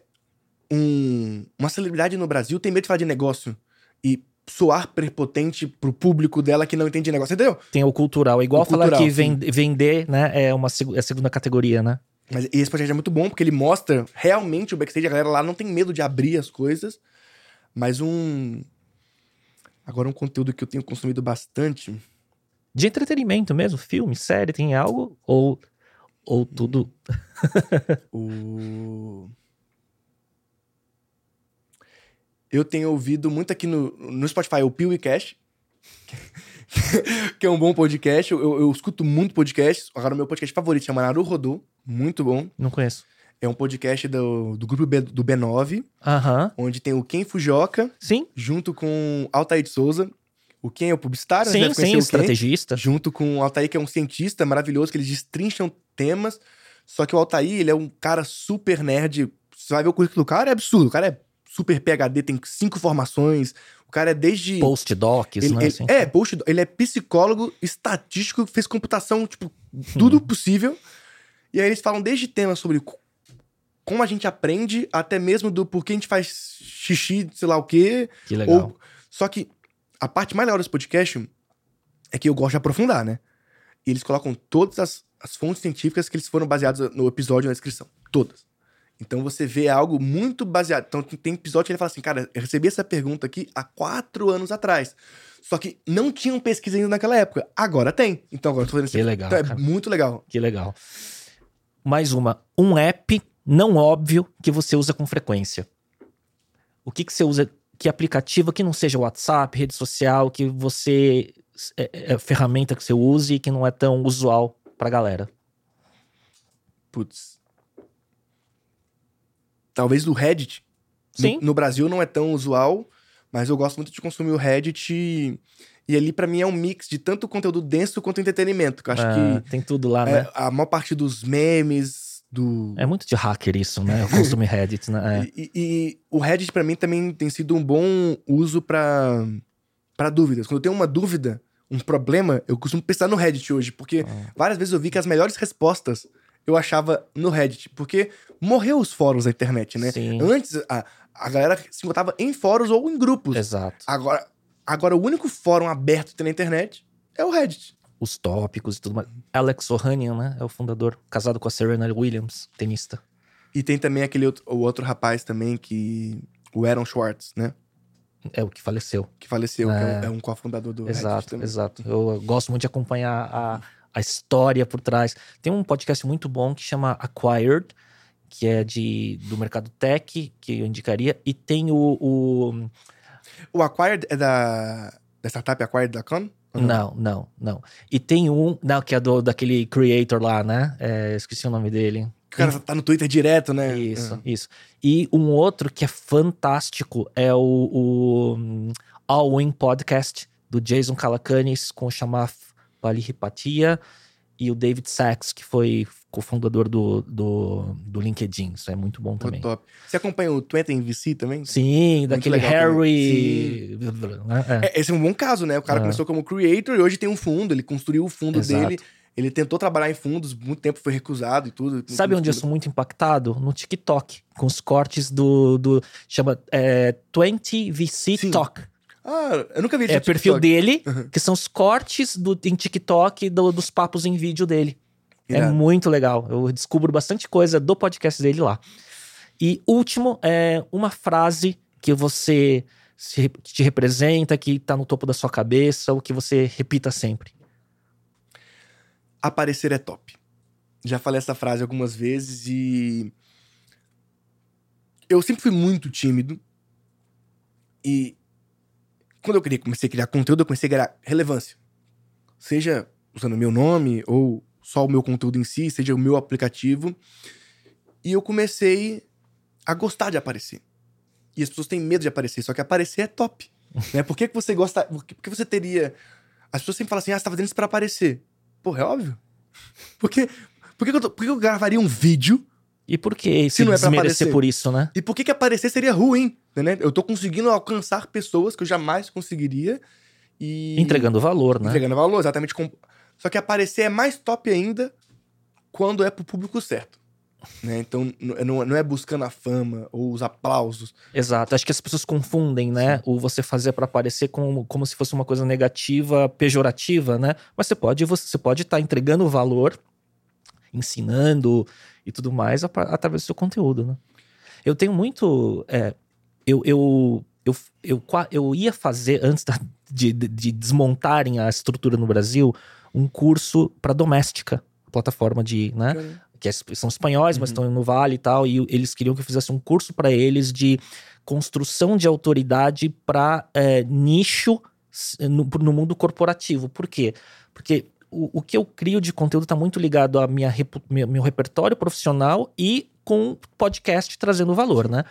E, e muitos executivos de multinacional que eu que atendo através da minha agência, eles me, me perguntam ou me pe- pedem mentoria para falar, cara, como eu crio conteúdo nas redes sociais, que eles confundem criar conteúdo com ter que aparecer de forma negativa, fazendo selfie, mostrando vida pessoal. E não, você pode mostrar seu repertório, ensinar, compartilhar da Inclu- tua experiência, Não, né? Inclusive, eu sou uma pessoa que apareço pouco em vídeo.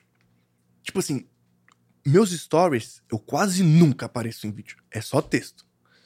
A maior parte dos meus conteúdos que viralizaram e cresceram eram posts de texto. E é engraçado isso, né? Porque as pessoas, as pessoas acham que fazer aparecer é ficar gravando vídeo. Eu odeio selfie. Eu não gosto. Eu não, eu não, eu não gosto de filmar meu dia.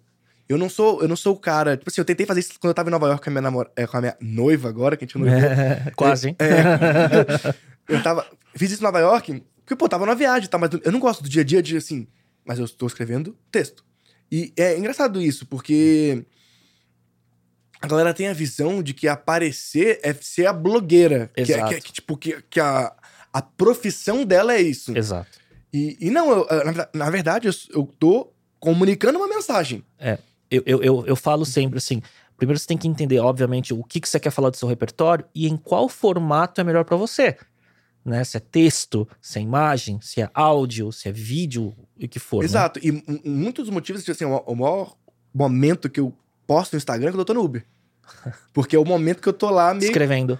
Escrevendo, exato. Ah. E aí fazer vídeo pra mim ficaria ruim, vai lançando. E aí eu- é o momento que eu tô lá pra. Ou, ou às vezes também, obviamente, também no banheiro, quando eu mais tô postando, então não vou ficar fazendo uma selfie. bom. Então eu, eu crio o conteúdo no tempo que eu tenho, porque eu tenho outras obrigações, eu faço outras coisas. né? Eu não vivo de criação de conteúdo, apesar de, de conseguir monetizar. Muito bom. Mas uma coisa que eu vejo, isso é um ponto interessante que você falou, muitos executivos vêm falando comigo também pra criar conteúdo. Só que eles não entenderam o jogo ainda. Porque eu vejo, eles estão acostumados com o jogo da assessoria de imprensa. Isso, de alguém escrever por eles. Ghostwriter. Exatamente, Né? de alguém escrever por eles. Exato. E eu- aí eles não entendem que falo assim, cara, o que tem valor É o autêntico. é esse café que a gente tá tendo aqui agora. Eu aprendo pra caralho com você. Mas esses posts aí no Instagram que você tá fazendo, esses posts no LinkedIn que você tá fazendo, é uma bosta. Tipo, a galera tenta copiar os posts do Ricardo Amorim, que, pelo amor de Deus, tipo, o Ricardo É. Amorim, ele é muito foda. Gosto muito do trabalho dele. Mas ele faz meme no LinkedIn, entendeu? Não é uma coisa que, pô, só funciona no perfil dele porque ele já é o Ricardo Amorim. É, porque é ele, exato. Porque se fosse outra. Ninguém ganharia autoridade com aquele tipo de conteúdo. Sim. E aí a galera tenta fazer o jeito, tenta delegar o máximo possível. Tipo assim, a minha secretária vai arrumar alguém pra fazer isso.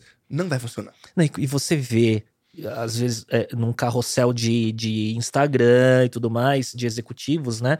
Você olha e você sabe, foi a assessoria que fez. Sim. Né? E alguns são um pouco vergonha alheia de tão raso que fica, né? E genérico, né? Exato. E isso é uma coisa que eu nunca fiz. Tipo, eu não gosto de ir super genérico. Eu tento, às vezes, abrir um pouco e falar um pouco meio o básico, mas eu, por exemplo, comecei no conteúdo avançado. Porque eu não preciso falar do básico. Eu o posso básico já tem muita gente Já tem muita falando. gente falando. Eu posso falar do mais avançado. Eu sei que a maior parte das pessoas que me seguem gostam de ver quando eu falo de uma tendência que ninguém tá olhando, porque só eu falo disso. Só eu tô acompanhando de verdade. Tipo assim, no Brasil tem pouquíssima gente que acompanha de verdade. Creator Economy e DNVB, esse tipo de, esse tipo de assunto que Com eu, dados, né? com dados e com e com um olhar do- de business mesmo, né? Então eu sempre posto esse tipo de conteúdo e a galera sabe, pô, se, se o João postou é uma tendência legal. Eu sou um curador desse, além do conteúdo que eu, que eu crio, eu também eu gosto de, de ser um curador da minha audiência das coisas que eu tô lendo porque eu gosto Sim. de compartilhar assim, olha, galera, esse aqui é o Isso aqui o- tá legal, isso aqui é, é, o profundo. é o que eu tô nerdeando agora. Legal. Mas esse é o conteúdo que eu sei que o cara que, que me segue, porque às vezes ele queria aprender uma dica no Instagram, ele não vai pegar. Mas não importa, não é pra ele que eu faço. Você tem newsletter, não? Não tenho. Então, cada conteúdo exige, cada formato que você se propõe a fazer, Exige tempo, esforço e frequência. exatamente. Meu sonho é ter uma newsletter.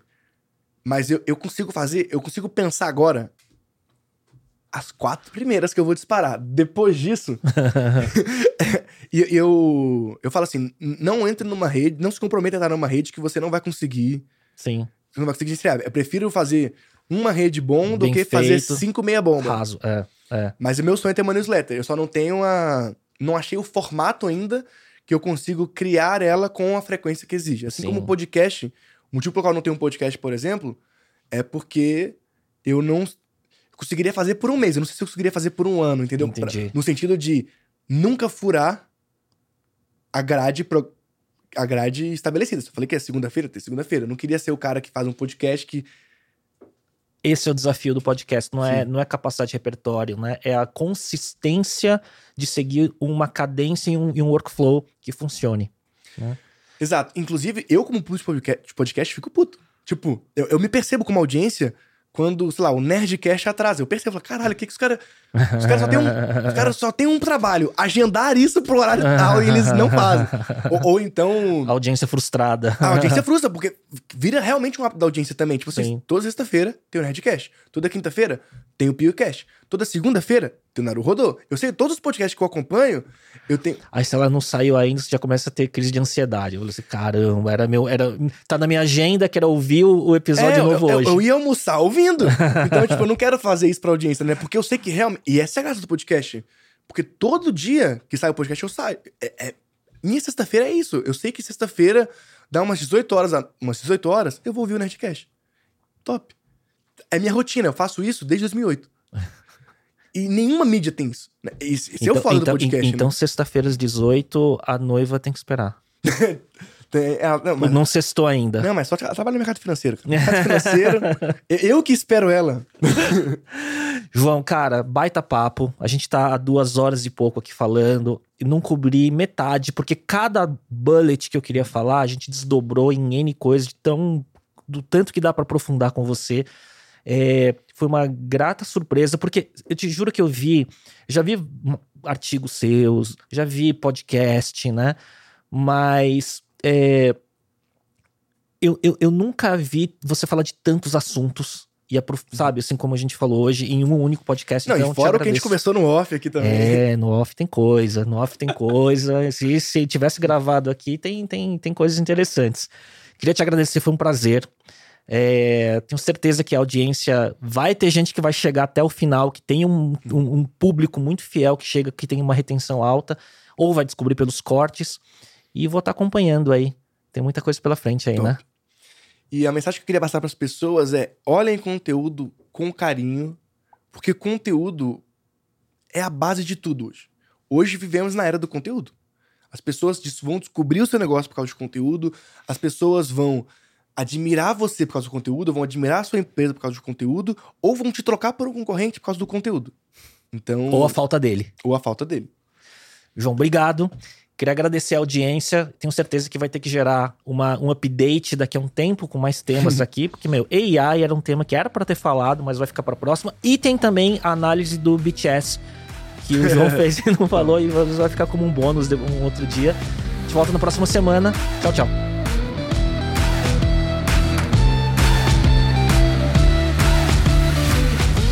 Para você que chegou até aqui, queria te convidar a acompanhar o canal no YouTube, o perfil no Instagram e no TikTok, onde você pode se atualizar sobre as novidades do podcast, assinar a newsletter e ver conteúdos derivados. Procure por Talks by Léo no YouTube e Léo Cuba no Instagram ou no TikTok. Até lá!